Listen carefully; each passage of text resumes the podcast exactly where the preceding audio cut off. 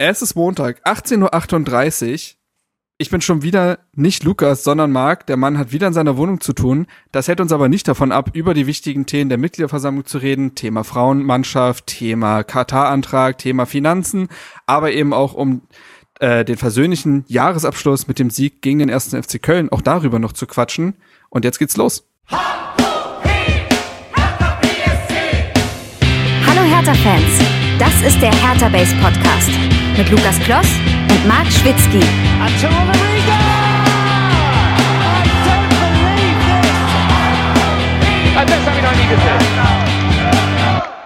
So, und damit herzlich willkommen zum Hertha Base Podcast in Video und Ton, wie ihr es jetzt seit ein paar Folgen gewohnt, gewohnt seid. An meiner Seite, also beziehungsweise wir können ja erstmal so starten, der Chronologie halber, wie gesagt, Lukas dieses Mal wieder nicht dabei. Ihr habt es in den letzten Folgen mitbekommen, der Mann, der ist eigentlich gerade eher Bob der Baumeister als Podcaster. Ähm, dementsprechend muss das aktuell so ein bisschen ruhen. Aber der Podcast ruht natürlich nicht. Ich werde ihn heute wieder versuchen zu vertreten. Ihr wisst, äh, das kann natürlich nicht so sein wie, wie mit Lukas, aber wir versuchen ihn im Kollektiv aufzufangen und Comeback Stronger und so. Und ich habe mir heute äh, tatkräftige Unterstützung geholt. Zum einen den Namensvetter des Torschützen des 2 zu 0 gegen Köln, Luis Richter. Ich grüße dich. Ich grüße dich. Weder verwandt noch verschwägert leider, aber immerhin. Wer weiß, wer weiß, wo die, wo die Richter sich in den Jahrhunderten rumgetrieben haben. Aber ja, grüß dich, hi. Ähm, Moin. Alles frisch? Alles gut, alles gut. Äh, war schön im Stadion Samstag. Mhm, Nochmal gern. Bundesliga, Bundesliga mitgenommen. Jetzt steht bei uns halt auf Malochen Riesenberg an mit der WM. Da graut's mir ein bisschen vor, aber ansonsten kann Mhm. ich mich nicht beschweren. Ey, aber wenn man so ein Fußballfest in Katar feiern kann, dann Ja. gehen die Arbeitsstunden doch viel schneller rum. Ja, sicher. Da, da, bei so einem Turnier, da schmeißt jeder die fünf Überstunden täglich gerne in die So Waagschale. ist es. Ja, so ist es halt, ne? So. Und wir haben jemanden dabei, der war nach dem Spiel sogar beim RBB zu sehen. Ja. Das ist eine Sehr schöne Szene auf jeden Fall. Und wir haben uns natürlich auch jemanden dazugeholt, der bei der Mitgliederversammlung dabei war, damit wir auch da möglichst inhaltlich reingehen können. Grüß dich, Benny. Hi, grüß dich. Erstaunlich viel vor Kameras jetzt in letzter Zeit. Ja. Heute auch die Videopremiere im Podcast. Du hast jetzt Blut Etwas, oh, oh, ja. Etwas ungewohnt, ähm, neue Situation. Sonst konnte man ja durchaus mal, wenn jemand anders redet, ein bisschen im Raum spazieren gehen mit dem Ja. Bluetooth-Headset oder in Ruhe trinken, ohne dass es Leute sehen. Von daher schon mal Entschuldigung, hier steht die, die Teetasse. Ähm, Alles und legitim. schon mal Entschuldigung, äh, ich habe eine Katze, die manchmal meine Aufmerksamkeit erfordert. Sprich, wenn ich hier zur Seite gucke und mounce, ähm, stumm geschaltet, dann wundert euch nicht, ich bin nicht verrückt. Ich interagiere nur gern mit meiner Katze, die sich dann auch ähm, regelmäßig auf meinen Schreibtisch schwingt und durchs Bild läuft und schnurrt. Also lasst euch davon nicht beirren. Und ansonsten für die YouTube-Zuschauer ist es dann der Katzenmehrwert. Also die beschweren sich das recht nicht. Ähm, ja, so. Und ich würde sagen, die Folge, die wird wahrscheinlich lang genug, deswegen starten wir quasi direkt rein mit den Hausmitteilungen. Da gibt's eigentlich sich gar nicht so viel zu sagen. Äh, sicherlich ist bei manchen die Frage im Kopf, wie geht's mit dem Hertha Base Podcast in dieser dann doch langen WM-Pause weiter? 70 Tage bis zum nächsten Spiel. Was macht er in der Zeit? Und das wissen wir selber noch nicht so genau. Das soweit kann ich äh, quasi gehen. Ähm, Lukas und ich werden da noch sprechen. Wir haben auf jeden Fall einige Ideen. Es steht beispielsweise auch die Podcast-Folge mit Präsident Kai Bernstein aus. Die wollen wir zum Ende des Jahres hinbekommen. Und ein paar andere Sachen soll es auch geben. Es wird noch mal eine Folge geben mit dem äh, mit dem KSC-Podcast in der Auflage, Wiederauflage dann wahrscheinlich auch mit Steven. Also wir werden die Zeit rumbekommen, Leute. Da wird es auf jeden Fall Content geben. Wir werden uns bemühen und sicherlich wird es auch noch mal sowas geben wie eine Art hin, wie eine Art ja Hinrundenrückblick. Auch wenn es keine gesamte Hinrunde war, kann man ja trotzdem oder ist man jetzt gezwungen, ein Zwischenfazit zu ziehen. Da werden wir sicherlich auch drauf eingehen. Also für Content wird gesorgt sein. Es kann aber natürlich sein, dass wir nicht jede Woche aufnehmen. So. Und dann nehmen wir uns vielleicht eine Woche mehr Zeit, machen dann aber irgendwas Cooles oder wie auch immer. Also ähm, es wird in der Pause mit Hertha Base weitergehen. Inwiefern und in welcher Frequenz schauen wir mal. So, ein anderes Thema, was uns erreicht hatte, ist, und da bedanke ich mich mal wieder für natürlich alle Mails, die uns erreichen. Wir lesen alles, auch wenn wir nicht auf alles immer dezidiert eingehen können oder auch wollen. Nein, aber vor allen Dingen können. Also ähm, beispielsweise hatten uns Flo und ähm, Andreas nach dem Stuttgart-Spiel geschrieben und da hat man die Verzweiflung, und das ist ja auch sehr verständlich, rauslesen können. Ähm, ich werde da jetzt aber nicht mehr so drauf eingehen, weil wir nach dem Stuttgart-Spiel ja nicht direkt aufnehmen konnten aufgrund der englischen Woche und die Lage sich ja mit dem Sieg gegen Köln vielleicht wieder ein bisschen verändert hat. Dann ähm, hatte uns aber auch, und das war bei Twitter, Sven geschrieben. Und Sven ist auf diese ganze Thematik rund um Klaus Brüggemann, auf die wir heute äh, auch nochmal auf, äh, im Rahmen der MV eingehen werden, hat er uns geschrieben. Und zum einen vielen lieben Dank, dass du findest, dass wir einen großartigen Job machen. Dafür bedanken wir uns natürlich und das freut uns sehr. Zum anderen hatte er aber auch Kritik und zwar fand er, dass wir ähm, über den Antrag, den Abwahlantrag von René Bär bezüglich Klaus Brüggemann äh, den hätten wir wohl zu lange besprochen im Vergleich zu dem Abwahl äh, Gegenantrag quasi diesen Abwahlantrag nicht zur Abstimmung kommen zu lassen von Herrn Dinnebier, denn er meinte, dass dieser auch viele und wichtige interessante Sachen ähm, äh, beinhaltet hätte und dass es da den Eindruck erweckt hätte, als wären wir nicht ganz neutral, beziehungsweise dass wir uns auf eine Seite schlagen und Neutralität, da, davon könnte keine Rede sein. Und ähm, ja, das äh, würde er kritisieren. Ähm, er meint, das darf und kann nicht sein. Und wenn man solche Themen spreche, äh, bespricht, dann müsste man auch beide Seiten beleuchten. Er möchte aber das wirklich als konstruktive Kritik verstanden wissen. Dadurch, äh, dass wir es hier besprechen, nehmen wir es ja auch ernst, äh, lieber Sven. Also, ähm, vielleicht ich war ja, ich fände mal insofern interessant, vielleicht Benny, du hörst ja unsere Folgen auch immer, Luis, du ja auch. Wie war denn eure Wahrnehmung dessen, weil vielleicht ist das vielleicht auch, bevor ich mich jetzt hier groß erkläre, kann man ja vielleicht kurz gespiegelt bekommen, habt ihr das auch so wahrgenommen, dass es dann eine unfaire ähm, Verteilung quasi gab in der Diskussion darüber oder in der Aufarbeitung? Ich, ich muss um, ähm, frag Benny erstmal. Ja. Ich würde es nicht unfair nennen. Ähm, ich kann verstehen, woher das kommt mit der einseitigen ähm, Wahrnehmung, dass man quasi nur auf Brüggemann raufhaut, um es mhm. äh, etwas äh, übertrieben oder überspitzt vielleicht zu formulieren. Ja. Muss aber auch sagen, das waren ja fast alles Fakten oder sehr schlüssige Gedankengänge, die dargelegt werden. Sprich, das war ja keine einseitige Meinungsmache in meiner Wahrnehmung, mhm. sondern mehr oder weniger ein Darstellen der Punkte, wie sie nun mal sind. Und der Gegenantrag ist ja nichts weiter als ein Gegenantrag, ja. ähm, ohne gesondert weiteren tiefergehenden Inhalt. Oder ich habe ihn zumindest nicht mitbekommen, das kann auch sein. Aber wenn man erwähnt, dass es den Gegenantrag gibt, dass das nicht zur Abstimmung kommen soll, dann hat man da meiner Meinung nach die, die Gegenstimme in ihrem Umfang, wie sie existiert, dargestellt. Ähm, aber ich kann verstehen für jemanden, der sagt, ich bin großer Brüggemann-Fan, mir war das zu einseitig, ähm, kann ich das nachvollziehen, aber wird die Kritik selbst nicht teilen. Mhm. Luis, siehst du das anders? Hab ehrlich gesagt nicht viel hinzuzufügen. Ja. Ich finde, Benny hat da eigentlich gut zusammengefasst, wie ich es auch erlebt habe beim Hören. Ja. Also ich wollte erstmal irgendwie eine andere Stimme noch zumindest rein, bevor ich mich hier erkläre, weil es kann ja sein, dass das noch mehr Leute so wahrgenommen haben, auch wenn ihr jetzt natürlich nicht alle ZuhörerInnen seid, aber es hat sich ja auch keine Person danach noch gemeldet, außer Sven. Ja, weiß ich nicht. Also ich äh, muss tatsächlich sagen, ähm, für mich war nämlich genau das, was Benny gesagt hat, der Ansatz. Ich habe ja nicht lang und also ähm, er spricht in der Mail davon oder in der Nachricht, dass man den Antrag so zerpflückt hätte, quasi von, also quasi im positiven Sinne von René Bär.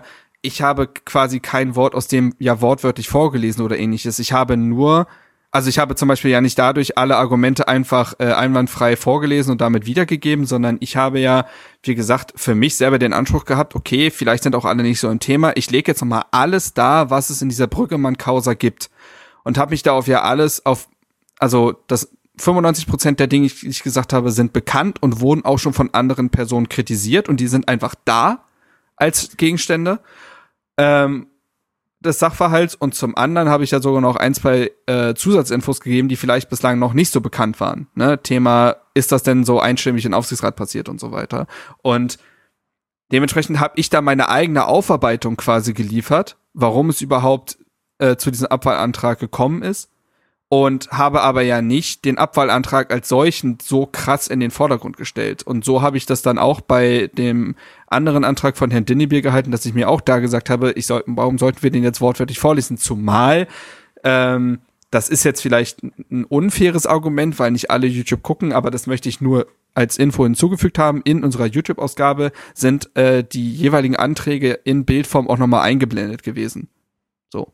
Damit es auch da ausgewogen bleibt. Ne? Das, also, das ist wie gesagt für den derjenigen, den es, äh, der nur das Audioformat hört, äh, vielleicht kein Argument, das sehe ich. Trotzdem möchte ich es als Info, Zusatzinfo dazugetan haben und bei meiner ersten Argumentationslinie äh, bleibe ich auch. Deswegen, ähm, ja, ich nehme die Kritik an, versuche darüber nachzudenken, aber habe ich heute auch schon ein bisschen und finde tatsächlich, dass ich mir da jetzt nicht vorwerfen lassen müsste, da irgendwie sehr einseitig gewesen zu sein oder mich krass auf eine Seite zu schlagen, denn ähm, alles, was ich gesagt habe, ist belegt und äh, ich habe ja nicht am Ende die Wahlempfehlung ausgesprochen und jetzt stimmt gegen Klaus Brüggemann. So, das ist ja alles nicht passiert. So, ich habe nur eine Aufarbeitung geliefert.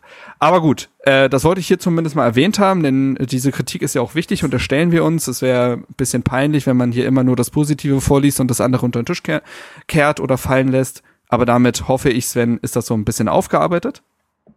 So, andere Hausmitteilungen, meiner Meinung nach, ach so, und äh, von Lukas kann man auch ausrichten lassen in der ganzen Debatte, dass er für sich in Anspruch nimmt zu sagen, ich bin Fan und ich muss auch nicht objektiv sein.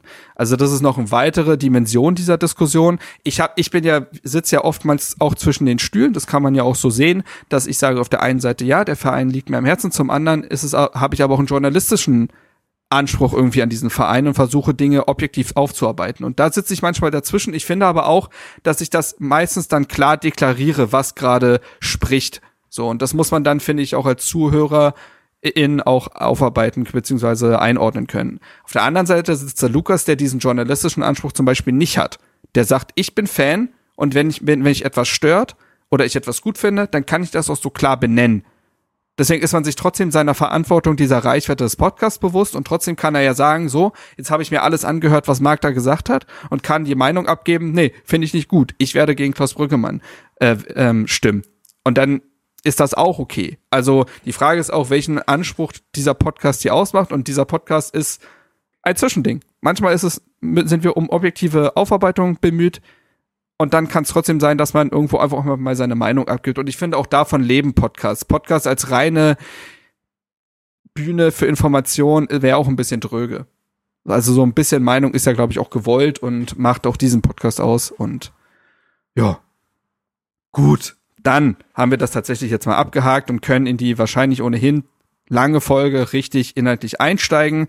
Und das werden wir erstmal mit ein paar Randthemen in den News tun. Hertha News. Kommen wir zu den News und da würde ich ähm, mit Luis reinstarten und mit dem Thema Davy Selke vor Winterabgang Fragezeichen. Ah ja, ja sieht äh, deutet vieles darauf hin, ne? Also mhm. wird jetzt viel geschrieben, dass Davy im Winter gehen könnte, eventuell sogar ablösefrei würde Hertha ihn ja, glaube ich, ziehen lassen, wenn ich mich da recht ins Sinne, vor allem um halt Gehalt einzusparen. Mhm. Ihr habt ja hier auch in den letzten Folgen schon über den Finanzreport gesprochen, der war ja auch Thema auf der Mitgliederversammlung.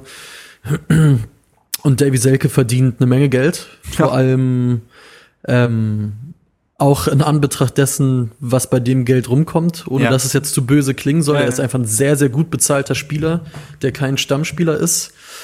Und ich muss sagen, wenn Davy jetzt gehen würde, dann fände ich das nachvollziehbar. Ich, ich schätze ihn ehrlich gesagt in der Rolle, die er aktuell spielt, so als Joker mit ganz gelegentlichen Chancen mhm. mal auf den Startelf-Einsatz.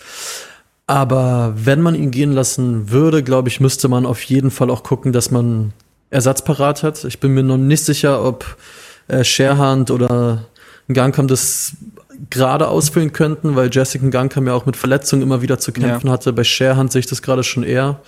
Also ich glaube, wenn Davy geht, dann sollte schon wer kommen. Und wenn er gehen sollte, dann werde ich auf jeden Fall auch gerne an ihn zurückdenken später, weil man kann dem Mann nicht vorwerfen, dass er nicht alles gegeben hätte für Ja, diesen Verein. Also wenn man eins nicht sagen kann, dann das. Ja.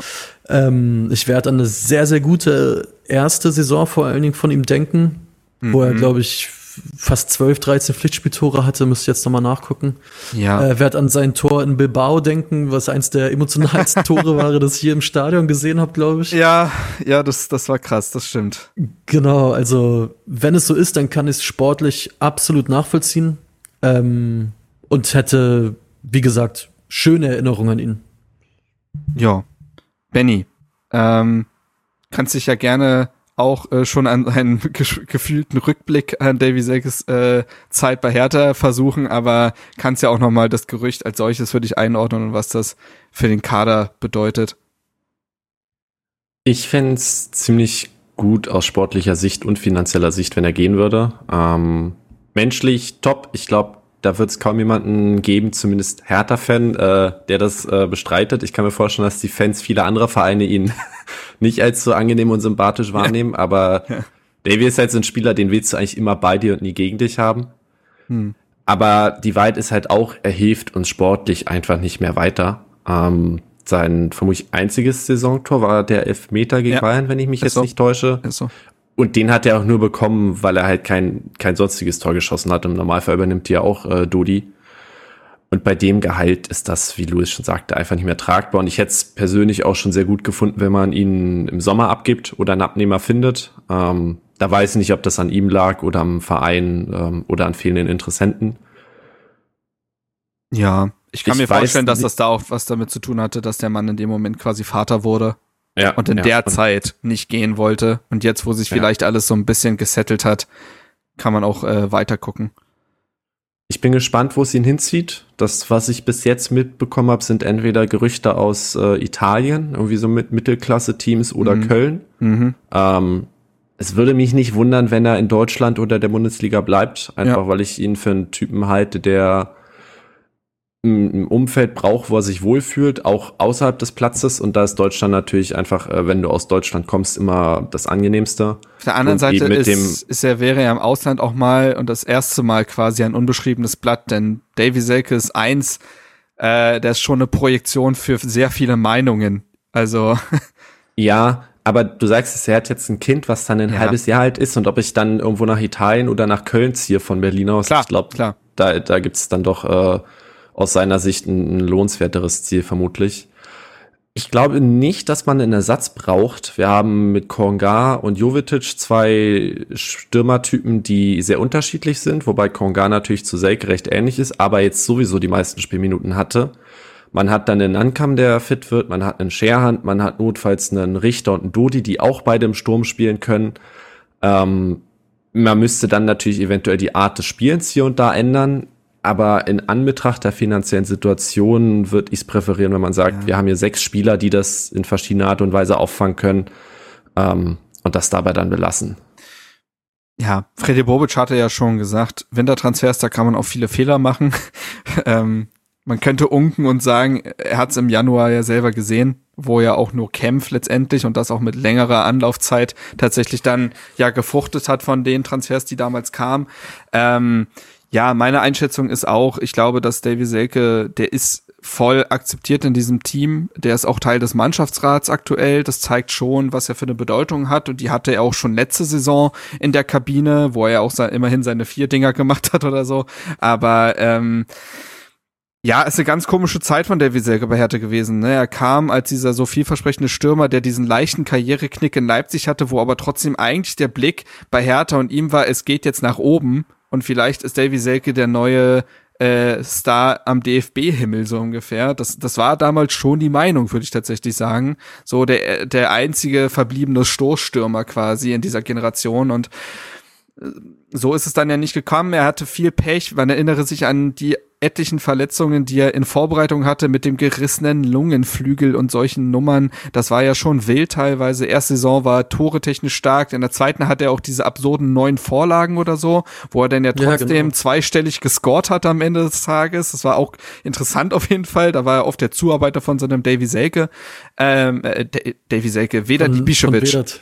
Davy Selke, weil er als Zuarbeiter von, das wäre interessant, das würde ich Davy Selke auch zutrauen, dass er sein eigener Zuarbeiter ist, so wie seine Arbeitsrate ist, aber nein, ähm, ich glaube jetzt im Winter zu gehen, Hertha wird denke ich mal, sich schon umgucken. Und wenn Hertha sagt, wir sind aktuell, wir vertrauen zwar auf Konga, aber ein weiterer Stürmer, diese Ajorg-Sache, die war ja auch schon Indiz dafür, dass Hertha schon sich noch umgeguckt hat. Nicht, dass ich den jetzt nach Hertha äh, schreibe, so ungefähr, aber zumindest, dass man sich nochmal umgeguckt hat, ist ja schon ein Indiz. Und so wie keiner wird sich ja auch jetzt an Konga abarbeiten wollen, auch weil es an dem massiven Körper einfach wehtut, aber zwei Saisontore, es ist dünn trotz seines Arbeitsaufwandes und so weiter. Das darf man jetzt als Zwischenfazit, glaube ich, schon festhalten, dass da vielleicht mhm. fünf, sechs Stürmertore fehlen, die auch mehr Punkte bedeutet hätten.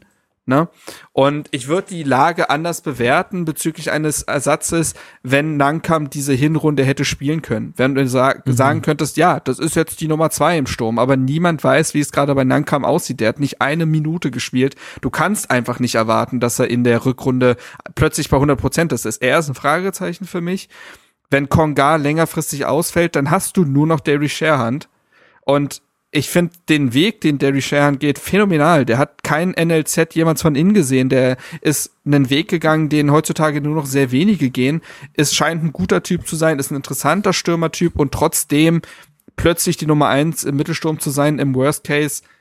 Boah, das ja. glaube ich wäre ein Problem. So. Und da vielleicht nochmal nachzuhelfen, wenn Davy Selke gehen sollte, das wäre, glaube ich, schon eine Idee. Und ich glaube schon, dass im Winter, um das Thema ein bisschen größer zu spannen, Freddy Bobic auch in Bezug auf die Finanzkennzahlen, die zuletzt rauskamen, den Ansatz haben wird, ein paar Spieler könnten auch schon im Winter gehen. Thema Wladimir Rieder. Der findet mhm. seit Wochen nicht mal mehr im Kader statt und der verdient auch über zwei Millionen, soweit man weiß, im Jahr. So, wenn du da eine Million sparen kannst, das machst du vielleicht. Und dann ist aber vielleicht auch wieder prozentual ein bisschen Geld da, um sich wieder einen anderen Spieler äh, leisten zu können. Dass man das so äh, zweigeteilt macht. Auf der einen Seite Schuldenabbau, auf der anderen, also Gehaltskostenabbau, auf der anderen Seite vielleicht nochmal gucken, ob was auf dem Wintertransfermarkt geht. Und da ist Davy Selke Teil der Rechnung. Und ich glaube, am Ende wären es nur Gewinner, wenn er im Winter gehen würde. Ja, und ich, ich glaube, ich würde es auch anders sehen im Sturm, wenn man halt mit Stevan Jovetic planen könnte, aber es geht halt auch nicht. Auch so ein Fragezeichen, genau. So, der, der macht halt drei wirklich gute Spiele, wo man merkt, der kann der Mannschaft was geben, aber ja. du hast halt überhaupt gar keine Sicherheit mit ihm. So, der, der kann dir ein gutes Spiel geben, dann fehlt er wieder sechs Wochen, dann macht er drei gute Spiele und fehlt dann bis Saisonende. Genau. Und also was in so einer Rückrunde passieren könnte und das ist ein Risiko, das wäre, glaube ich, wer hat da, ich, ein bisschen naiv einzugehen tatsächlich. Ich würde auch, wir könnten sogar über Derry Sharehand als direkten Davy Selker Satz reden, wenn Hertha tabellarisch ganz anders gepolstert wäre. Aber das ist Hertha nicht. Du kannst dir jetzt gerade keine Experimente erlauben. Das ist bitter für manche Eigengewächs, weil ich glaube, auch da ist Sandro Schwarz an sich ein Typ für, sehr jungen Spielern Chancen zu geben. Aber kannst du es in der aktuellen Situation überhaupt machen? So, nee, du musst tatsächlich äh, bisschen realpolitisch im Hier und Jetzt agieren und ja, deswegen glaube ich auch, dass da ein Ersatz, wenn Davy Selke gehen sollte, vonnöten wäre was eine Lösung wäre, die ich, wenn dann recht charmant finden würde, dass man sagt, man leiht jetzt jemanden aus für das halbe Jahr von einem Club, der irgendwie aus der Euroleague oder so ausgestiegen ja, ja. ist und Kader verdünnen muss. Weil wenn du jetzt halt wieder einen Spieler holst wie Konga, ähm, dann verbaust du ja schon wieder einen, einen Nankam oder einen Schernd mittelfristig irgendwie so einen Kaderplatz. Also du musst ja auch da echt diese Perspektive, wir kommen vielleicht nochmal auf die Jugendspieler und die Finanzen zu sprechen, du musst dir eine Perspektive bieten. Das absolut, heißt, du musst jetzt auch an der Stelle von Bobisch extrem überlegen, wenn wir wollen jemanden haben, der uns sportlich hilft, aber gleichzeitig nicht die Ansprüche hat, über die nächsten drei, vier Jahre jetzt die Stammstürmer zu sein. Vielleicht wäre das dann so ein Mittelweg, auf den man sich vielleicht, könnte. Vielleicht kommt Lukas Alario auf dem zweiten Bildungswege nach Berlin. Das kann man ja auch nochmal abwarten. Ähm, die sind ja dann doch ein bisschen entgeistert, glaube ich, in oder ernüchtert in Frankfurt tatsächlich äh, bei ihm. Aber oder man leiht so ein Patrick Schick, Torflaute in Leverkusen, nochmal in Berlin ein bisschen Aufbauarbeit leisten. Nein, Quatsch. Jetzt äh, spinne ich natürlich rum. Aber ja, ich glaube auch, dass eine Laie tatsächlich Sinn ergeben würde. Am besten wäre es natürlich ein Stürmer, der die Bundesliga schon ein bisschen kennt, dass du da nicht wieder einen Fremdkörper im System hast. Muss man mal schauen. Gut, ich glaube, das Thema können wir damit erstmal abhaken. Wir müssen ja eh abwarten, was da passiert, ob vielleicht auch andere Spieler im Winter schon gehen können, wie in Seevolk beispielsweise, was passiert mit einem Maxi Mittelstädt im Winter. Da sind sicherlich Themen, das hat ja sogar die Mitgliederversammlung Versammlung beschäftigt, habe ich in der offenen Aussprache mitbekommen, Thema Mittelstädt. Ähm, das heißt, da werden wir eh die nächsten Tage und Wochen abwarten müssen. Ähm, anderes Thema, und da spanne ich dich dann ein, Benny äh, es ist ja ein Stück weit auch dein Steckenpferd und dein Baby gewesen. League of Legends bei Hertha BSC wird in Zukunft nicht mehr stattfinden. Das Ding ist nach einem Jahr wieder eingestampft worden. Was sagen wir dazu? Ja, wir sagen jetzt äh, zum wahrscheinlich letzten Mal was dazu. Ähm, ja. Ja, also du hast es erwähnt, man hat nach einem Jahr jetzt beschlossen, das ganze Projekt wieder aufzulösen. Ähm, ich hatte dazu auch schon zwei, drei Sachen auf Twitter mhm. geschrieben, dass das irgendwie sehr schade ist, weil das, glaube ich, durchaus ein Projekt ist, was äh, mittel- und langfristig äh, Potenzial gehabt hätte. Man mhm. muss aber auch sagen, wir brauchen in der aktuellen Situation jeden Cent, jeden Euro. Und wir haben momentan einfach nicht den Luxus wie andere Bundesligisten, Beispiel Frankfurt, ähm, so eine Abteilung mit nebenher aufzubauen, sondern wir müssen uns auf den Fußball konzentrieren. Und da sich die äh, League-Abteilung im Vergleich zu den anderen Abteilungen, wobei ich da auch die Finanzen nicht kenne, aber Stichwort Kegel, Tischtennis, Boxen, bei weitem noch nicht selbst finanziert hat, ist das einfach ein Schritt, ähm, wenn die Geschäftsführung sagt, wir müssen den gehen, dann äh, gibt es da von meiner Seite aus gar kein böses Blut. Ist natürlich für die, für die Spieler und den Staff auch äh, eine unschöne Situation. Ähm, ich würde da vielleicht noch mal ganz kurz äh, vorlesen, was der oder zum Teil vorlesen, was der Cheftrainer auf Twitter geschrieben hat. Mhm. Ähm, der gute Max Schaller. Ähm, das war das beste und geilste Team in meiner Karriere und ich hätte mir nichts mehr gewünscht, als mit den Jungs zusammenbleiben zu können. Leider beendet Hertha das Kapitel LOL. In Klammern hätten sie vermutlich auch in Div 1 und wir haben keine andere Org gefunden, die uns übernimmt. Es ist sehr schwer, sie splitten zu müssen, wenn menschlich und in-game fast alles gepasst hat und die Leute auch weiter miteinander spielen wollen. Wenigstens haben wir das Ganze mit einem Titel beendet und gezeigt, wie viel Potenzial in diesem Team steckt. Zum Schluss möchte ich mich sowohl bei allen Fans bedanken, die uns das Jahr über angefeuert haben, als auch bei meinen Spielern, die immer alles gegeben haben und mir über das Jahr so sehr ans Herz gewachsen sind. Es war mir eine Ehre, dieses Team zu coachen. Macht's gut. Ähm, der Titel, vielleicht falls sich einige wundern, man hat ja den Aufstieg nicht ge gepackt. Es gab jetzt noch so ein, so ein Turnier mit diversen Teams aus Deutschland, das man gewinnen konnte, aber das hat sportlich keinerlei Relevanz gehabt. Man hat den DFB-Pokal des E-Sports gewonnen, sagt es doch ruhig. ja, quasi. Und ähm, das hat mich dann auch noch ein bisschen besser damit leben lassen. Ich habe auch von anderen Stellen gehört, dass man in Division 1 vermutlich auch aufgehört hatte, sodass dieser verpasste mhm. Aufstieg jetzt nicht der ausschlaggebende Grund war und man sich dann nicht um umso mehr ärgern muss. Ähm, ja. Wie gesagt, verständlich und äh, an der Stelle auch absolut äh, in Ordnung. Und ich fand das sehr, sehr schön. Und so ist das nun mal manchmal. Ja, jetzt hatten sich natürlich manche auch kritisch gefragt, warum dann, wenn LOL nicht, warum dann diese ganze äh, äh, FIFA-Schiene bleibt. Dazu kann man sagen, das wurde mir auch nochmal bestätigt, dass in Zukunft die DFL, das wird eine Auflage sein für Bundesligisten, sie müssen äh, ein E-Football Team stellen. So, das wird Teil der Auflagen sein, deswegen äh, wird da nichts eingestampft oder so. Äh, nur falls sich Leute gefragt haben, ob es da jetzt irgendwie verschiedene Prioritäten liegt, äh, gibt vielleicht auch das, dass man sagt, Fußball als E-Sport bleibt auch einfach mehr am Markenkern. Das kann sein, aber es ist am Ende des Tages wird es obligatorisch sein. Deswegen das gehört noch Man dazu. Man muss aber auch sagen, dass A ja diese Virtual Bundesliga eben auch von der DFL organisiert und getragen wird. Ich weiß nicht, inwiefern dann die Teams auch finanziell da eventuell mit äh, subventioniert oder das unterstützt könnte werden. Man, könnte man sich auch vorstellen, genau.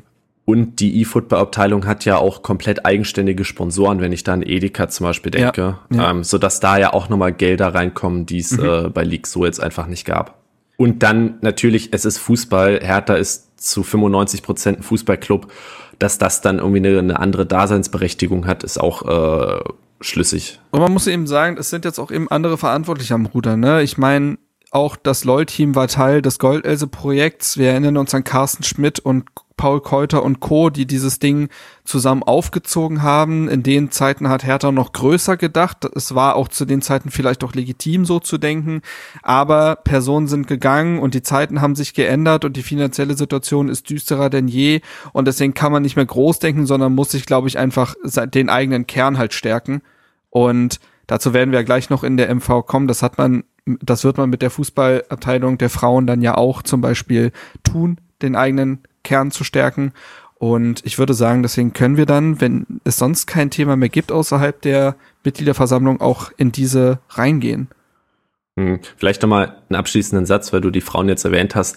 Es ist mir persönlich auch deutlich lieber, wenn die 20, 30 oder was auch immer, wie viel tausend mhm. Euro das kostet, da investiert werden als in League. Also, ja. das ist einfach ein wesentlich wichtigeres Thema an der Stelle. Ja.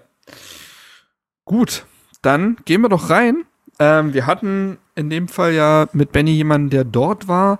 Ähm, bevor ich richtig in die Kernthemen reingehe, kannst du ja vielleicht einfach kurz atmosphärisch uns da reinholen. Wie war's denn? Also das ist ja, glaube ich, auch für Leute interessant. Die letzte Mitgliederversammlung, das war auch die, auf der ich war, war ja nun wirklich sehr geladen.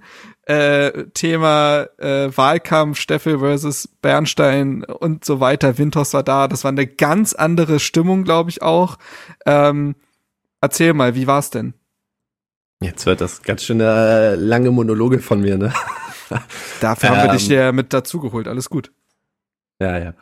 Ähm, ja, war eigentlich äh, ein sehr netter Jahresausklang im, im Hertha-Kosmos, fand ich. Ähm, war, ich war bei der letzten nicht dabei, ich war nur bei der vorletzten, die ja noch im Mai war. Mhm. Da war die Stimmung ja auch schon Schwierig. geladener mit dem Gegenbauer-Rücktritt und dem Manske-Rücktritt dann nach dem Votum mhm. und diversen Abwählanträgen im Präsidium.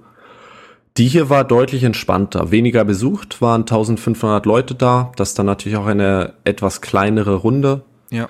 Der Sieg am Vorabend oder am, am Vortag hilft natürlich auch massiv, um, um einfach die Stimmung ein bisschen zu lockern. Und dann hat man auch von Seiten Hertha ein paar ganz smarte Entscheidungen getroffen. Man hat zum Beispiel in die Mitte der, der Bühne so einen Tisch gemacht mit drei, vier, fünf äh, Stühlen rum sodass ähm, die Berichte weniger monologartig vorgetragen wurden vom Pult, sondern in, in so einer Gesprächsatmosphäre quasi mhm. dargelegt wurden. Und das dadurch auch nochmal deutlich lockerer, entspannter, familiärer wirkte. Max Jung hatte quasi moderiert, ne? Genau, das sollte eigentlich der Fabi Wachsmann machen, der mhm. Stadionsprecher. Mhm. Der hat aber Corona gehabt, leider, ah. sodass der gute Max da spontan eingesprungen ist. Aber sehr lockere, sehr entspannte Atmosphäre in meiner Wahrnehmung. Auch die, die Redebeiträge später, die durchaus ganz unterschiedliche Thematiken und Meinungen hatten, wurden zur Kenntnis genommen, respektvoll. Es gab sehr wenig Zwischenrufe oder, oder Unterbrechungen. Von daher eine an sich gelungene Anstaltung vom, von der ganzen Atmosphäre, meiner Meinung nach. Da merkt man vielleicht auch, dass Karl Bernstein auch ein bisschen Eventmanagement und so ja kennt und beruflich gemacht hat. Da hat er vielleicht auch schon ein bisschen eingegriffen und das Ding ein bisschen weniger starr und förmlich gemacht. Ja. Ähm, Gut, also das quasi inhaltlich. Äh, die Einung Herthas hat sich anscheinend so ein bisschen auch auf die Mitgliederversammlung dann äh, ausgestrahlt. Vielleicht weniger Lagerbildung als in den letzten Wochen, Monaten, Jahren. Äh, das hört sich ja erstmal gut an. Dann würde ich sagen, können wir erst können wir zu den Kernthemen kommen.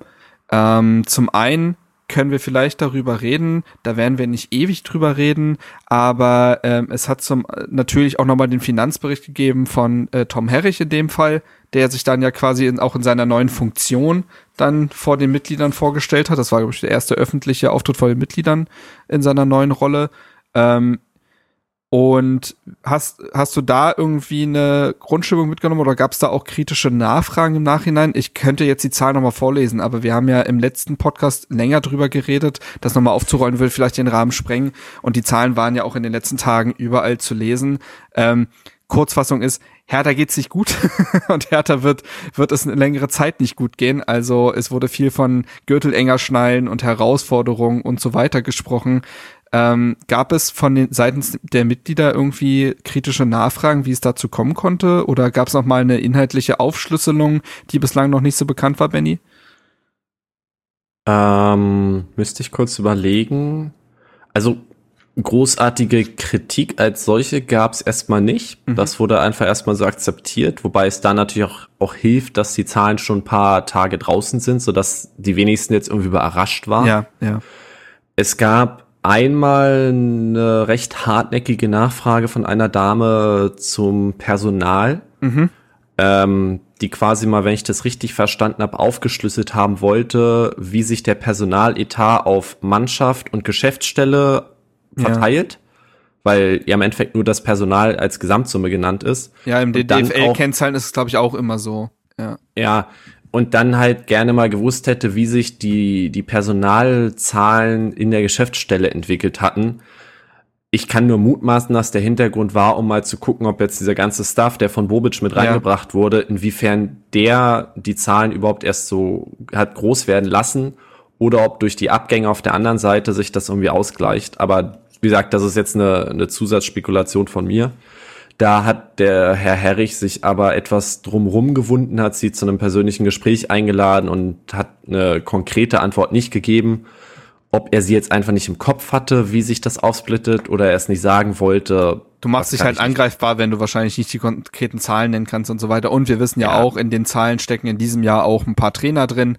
Äh, ein gewisser Felix Magath hat auch nochmal eine Erfolgsprämie eingestrichen. Ne? Also da sind, glaube ich, ein paar Sachen kommen da, glaube ich, zusammen plus gewisse ja, Leihspieler, deren Gehalt man ja weiter zahlen musste und so weiter. Also Genau, du hast ja letzte Saison allein Dardai, Korkut und Magath gleichzeitig zahlen müssen. Der Vertrag von Labadia ging doch auch noch in das Jahr rein, meine ich. Das weiß ich nicht. Da gab es ja irgendwie auch Spekulationen, weil er bei Genua irgendwie schon relativ kurz vor meinem Engagement ja. stand, dass dann der Hertha-Vertrag beendet gewesen. Keine Ahnung. Ähm, hinzu kommen auf jeden Fall Abfindungen, Einmalzahlungen. Man erinnere sich an die äh, knapp siebenstellige Summe, die an Dada gezahlt wurde. Ich weiß nicht, wie viel an Zecke gezahlt wurde. Ähm, ich weiß nicht, wie viele Leute wie Benny Weber, Paul Keuter, also diverse mhm. Menschen, die jetzt im, im vergangenen Jahr aufgehört haben, ob es da noch irgendwelche Abfindungen oder Schlusszahlungen ja. gab. Ähm, das wird sich so natürlich dann alles nicht wiederholen. Das ist richtig, ja.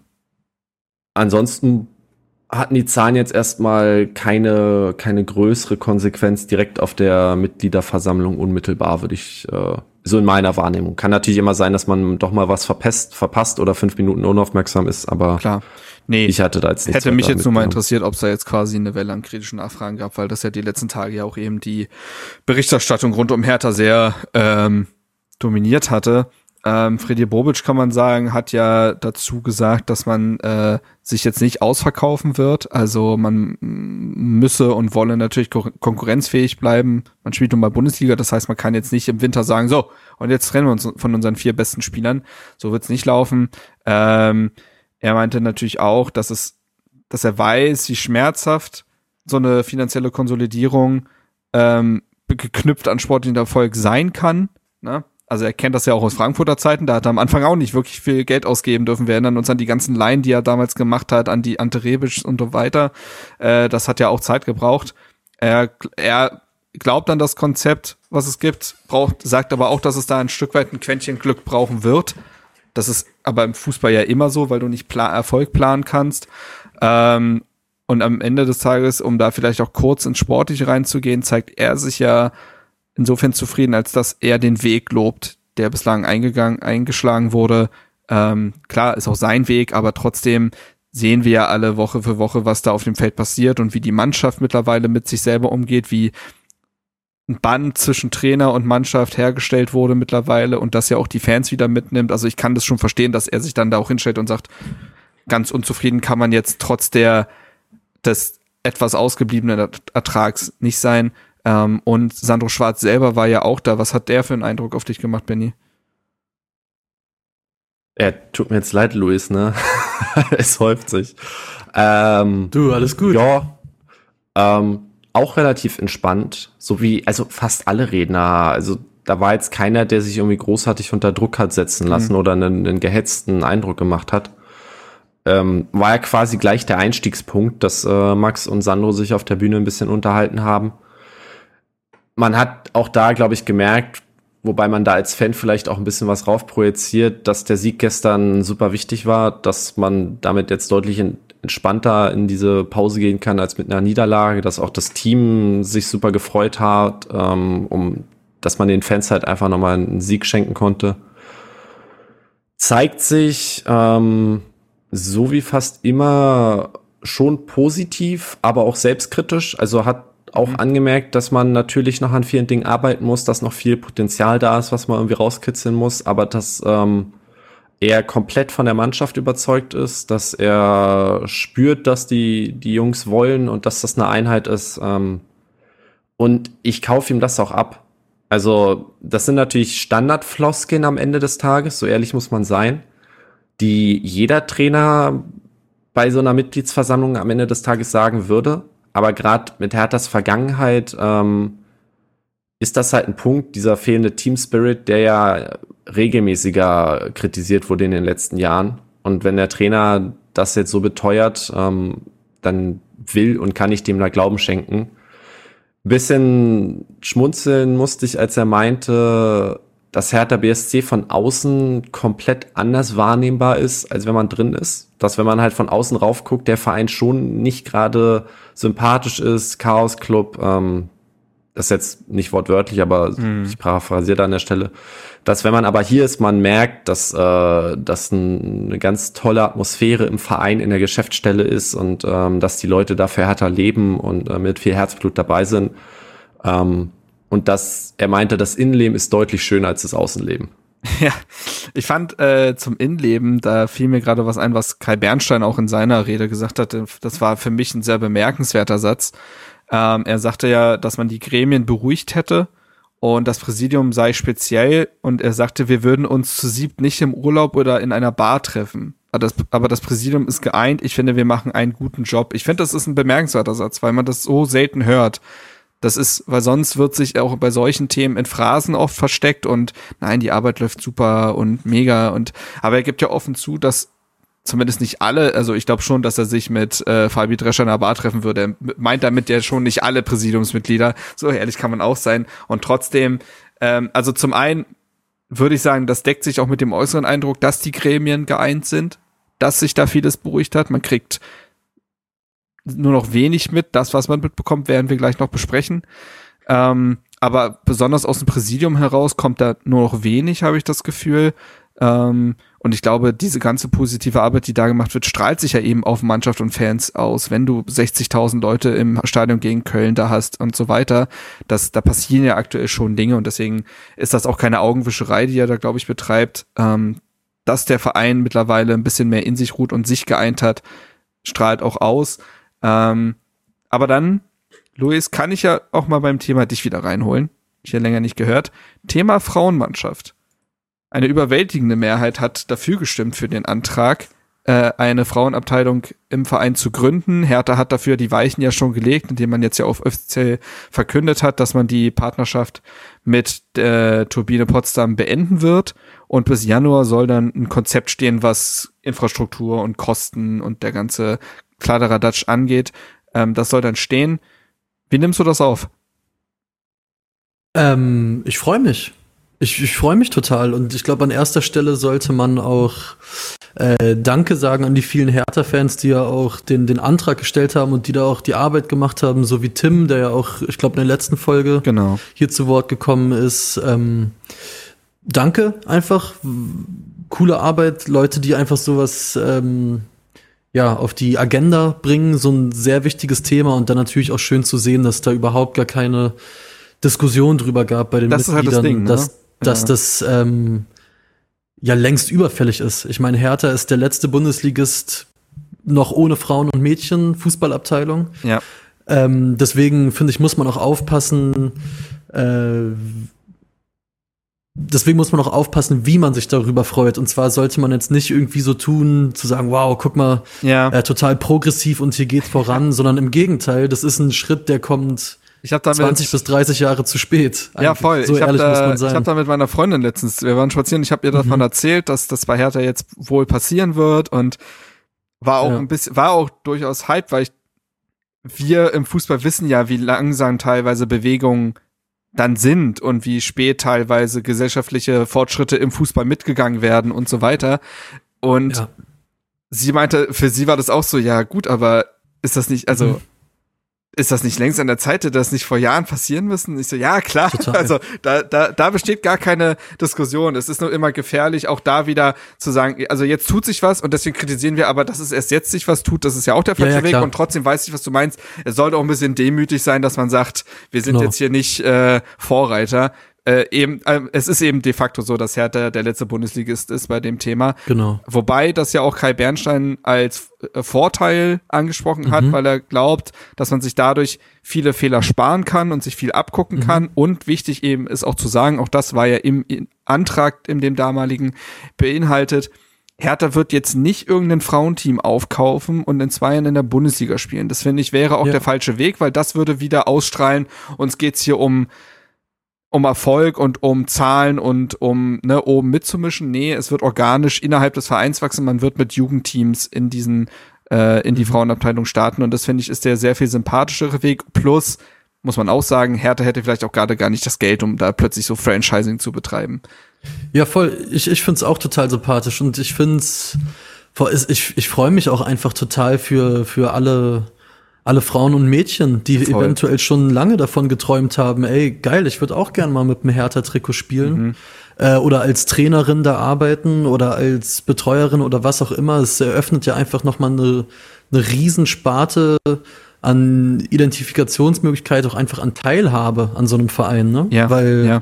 einfach, weiß ich nicht, ja, eine Frau, ein junges Mädchen, was auch immer, die, die in die Ostkurve geht, jetzt nochmal eine Möglichkeit darüber hinaus hat und ein ganz anderes Gefühl nochmal für den Verein bekommen kann und eventuell irgendwann sagen kann, ey, ich bin Fan von dem Verein und ich spiele für diesen Verein und das ist doch mega, das ist fantastisch Total. und äh, hoffe einfach, dass da jetzt ein gutes, nachhaltiges Konzept ähm, erarbeitet wird und bin da aber auch guter Dinge und freue mich da auf alles, was kommt auf jeden Fall. In der Saison 2023-24 will man dann in den Spielbetrieb des Berliner Fußballverbandes einsteigen. Das heißt, ähm, da müssen jetzt auch demnächst dann Schritte gegangen werden, denn 2023 ist ja jetzt gar nicht mehr so weit entfernt. Und ja, mal gucken. Ich hoffe, dass das Thema dann auch von den Fans so angenommen wird, dass da wirklich vielleicht so eine kleine, also dann so ein Hype entsteht, wenn wirklich gespielt wird, ne?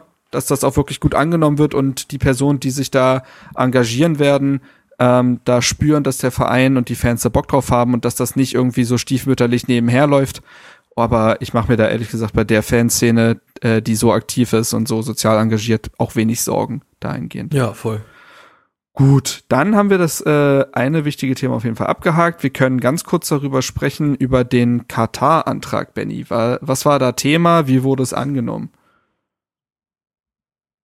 Antrag war im Endeffekt, dass, ähm, warte, ich kann es mal raussuchen, aber dass Hertha BSC sich als Verein halt klar gegen diese WM ähm, ausspricht. Genau, ich habe es nochmal. Sehr geehrtes Präsidium, ich beantrage die Mitgliederversammlung da, da, da, über eine eindeutige Position zur Fußballweltmeisterschaft 2022 in Katar wie folgt abstimmen zu lassen.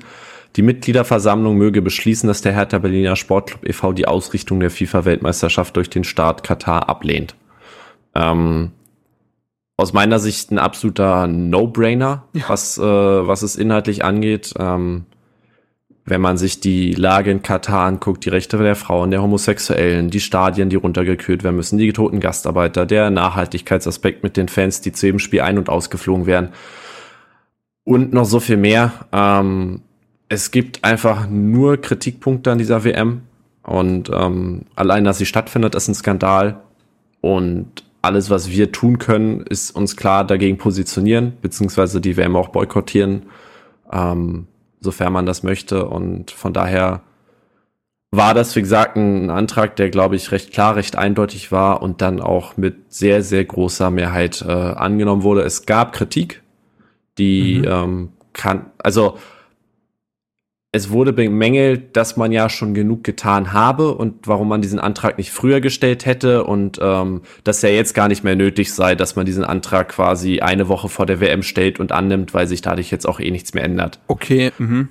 Kann ein valider Punkt sein, ich stimme dem nicht zu, aber wenn Leute diese Ansicht haben, dann ist es äh, auch ihr gutes Recht, das auf der Mitgliederversammlung kundzutun. ja. Ähm, ja, wie gesagt, wurde dann angenommen, viel mehr kann und wird daraus jetzt auch nicht folgen, aber als Zeichen nochmal, dass sich auch der Gesamtverein sowie viele andere Vereine in Deutschland ähm, dagegen ausspricht. Es hat ja ist auch ein gutes Zeichen. rund um die letzten Spiele im Stadion dazu klare Positionierung der Kurve gegeben und vom äh, Rest des Stadions auch der gesamten Fanszenen in Deutschland, wo ja auch ein Plakat durch die Stadien gewandert ist und so weiter. Da hat man ja wirklich dann auch eine Solidarisierung gesehen. Ähm, es gibt dazu auch noch ein, zwei Themen und zwar äh, hat unter anderem Misha, der auch äh, Hertha Base Redakteur und Mitglied ist, ähm, die haben beim letzten Spiel ein Plakat hochgehalten und zwar Boykott Katar, keine WM auf unserem Screen, denn wir hoppen durch Berlin. Was damit gemeint ist, ist, dass man quasi anstatt die WM zu gucken, Luis, da kannst du vielleicht auch kurz einsteigen, das hast du dir ja auch nochmal aufgeschrieben, weil du das, glaube ich, auch ganz cool fandest. Ähm, anstatt, dass man sich jetzt die WM anguckt, wird man den Berliner Amateursport oder den Lokalsport und äh, Frauenmannschaften und so weiter unterstützen und zu deren Spielen gehen wollen. Und dazu haben sich Mhm. auch schon wieder ein paar Leute zusammengefunden. Wie ist Ja, das? super. Also ich, ich finde zum Amateursport gehen eh immer eine gute Idee, aber in dieser Zeit äh, speziell. Ja, vielleicht können wir das ja in die Folgenbeschreibung hier machen. Auf jeden es gibt ja jetzt so ein Google-Dokument sozusagen, wo Spieler aufgelistet werden, passend auch zu den WM-Spieltagen, wo man jetzt hingehen kann, wo man Fußball gucken kann, wo man eventuell auch andere Hertha-Fans trifft. Und ich finde es eine, eine sehr schöne, charmante und unterstützenswerte Idee. Und hab große Lust, wenn es dann die Arbeit zulässt, auch auf jeden Fall zu ein paar, paar Spielen zu gehen, weil ich glaube, das kann nur cool werden. Also ich, ich, Ja. seh- ich sehe da nur schöne Sachen drin. Ja, auch da ist natürlich wieder Tim Buchholz am Start, der Mann, der, weiß ich nicht, der hat äh, entweder zu viel Zeit oder weiß etwas, was wir nicht wissen. Ähm, es gibt auch noch andere Alternativveranstaltungen, die ich hier kurz bewerben möchte. Und zwar gibt es am 2.12. wieder das Hertha-Quiz.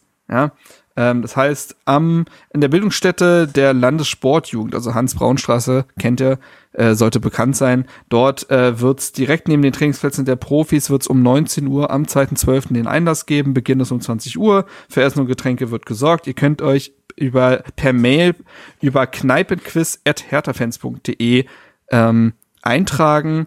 Ähm, es sind die Anmeldegebühren beträgt, betragen pro Person 5 Euro und werden wie immer zu 100 Prozent für einen guten Zweck gespendet, der aber noch näher definiert werden muss. Also, wenn ihr Bock habt, beim Hertha-Quiz mal dabei zu sein, dann äh, macht da gerne mit und dann habt ihr da auch wieder einen Tagespunkt während der kalten WM-Tage. Genau, ich, eine Frage ist mir gerade übrigens noch eingefallen. Ja. Ähm, Benny, vielleicht kannst du das beantworten. Und zwar frage ich mich, jetzt ist der Antrag, der, dem, dem wurde ja stattgegeben sozusagen. Aber was folgt jetzt daraus ganz konkret? Also, ja, was die Frage habe ich auch schon in Hertha? der, die Frage habe ich auch schon in der letzten Frage gestellt, wie sich das, wie das jetzt ausgelebt Genau. wird. Weil gibt's jetzt einen Social Media Post vor dem Turnier und dann ist die Sache damit erledigt oder was ist jetzt konkret der Auftrag an den Verein durch die Mitglieder? Das hatte ich ja schon probiert, zumindest im Nebensatz zu erwähnen, dass es jetzt schwer ist, natürlich da weitere aktive Schritte in der Folge zu unternehmen.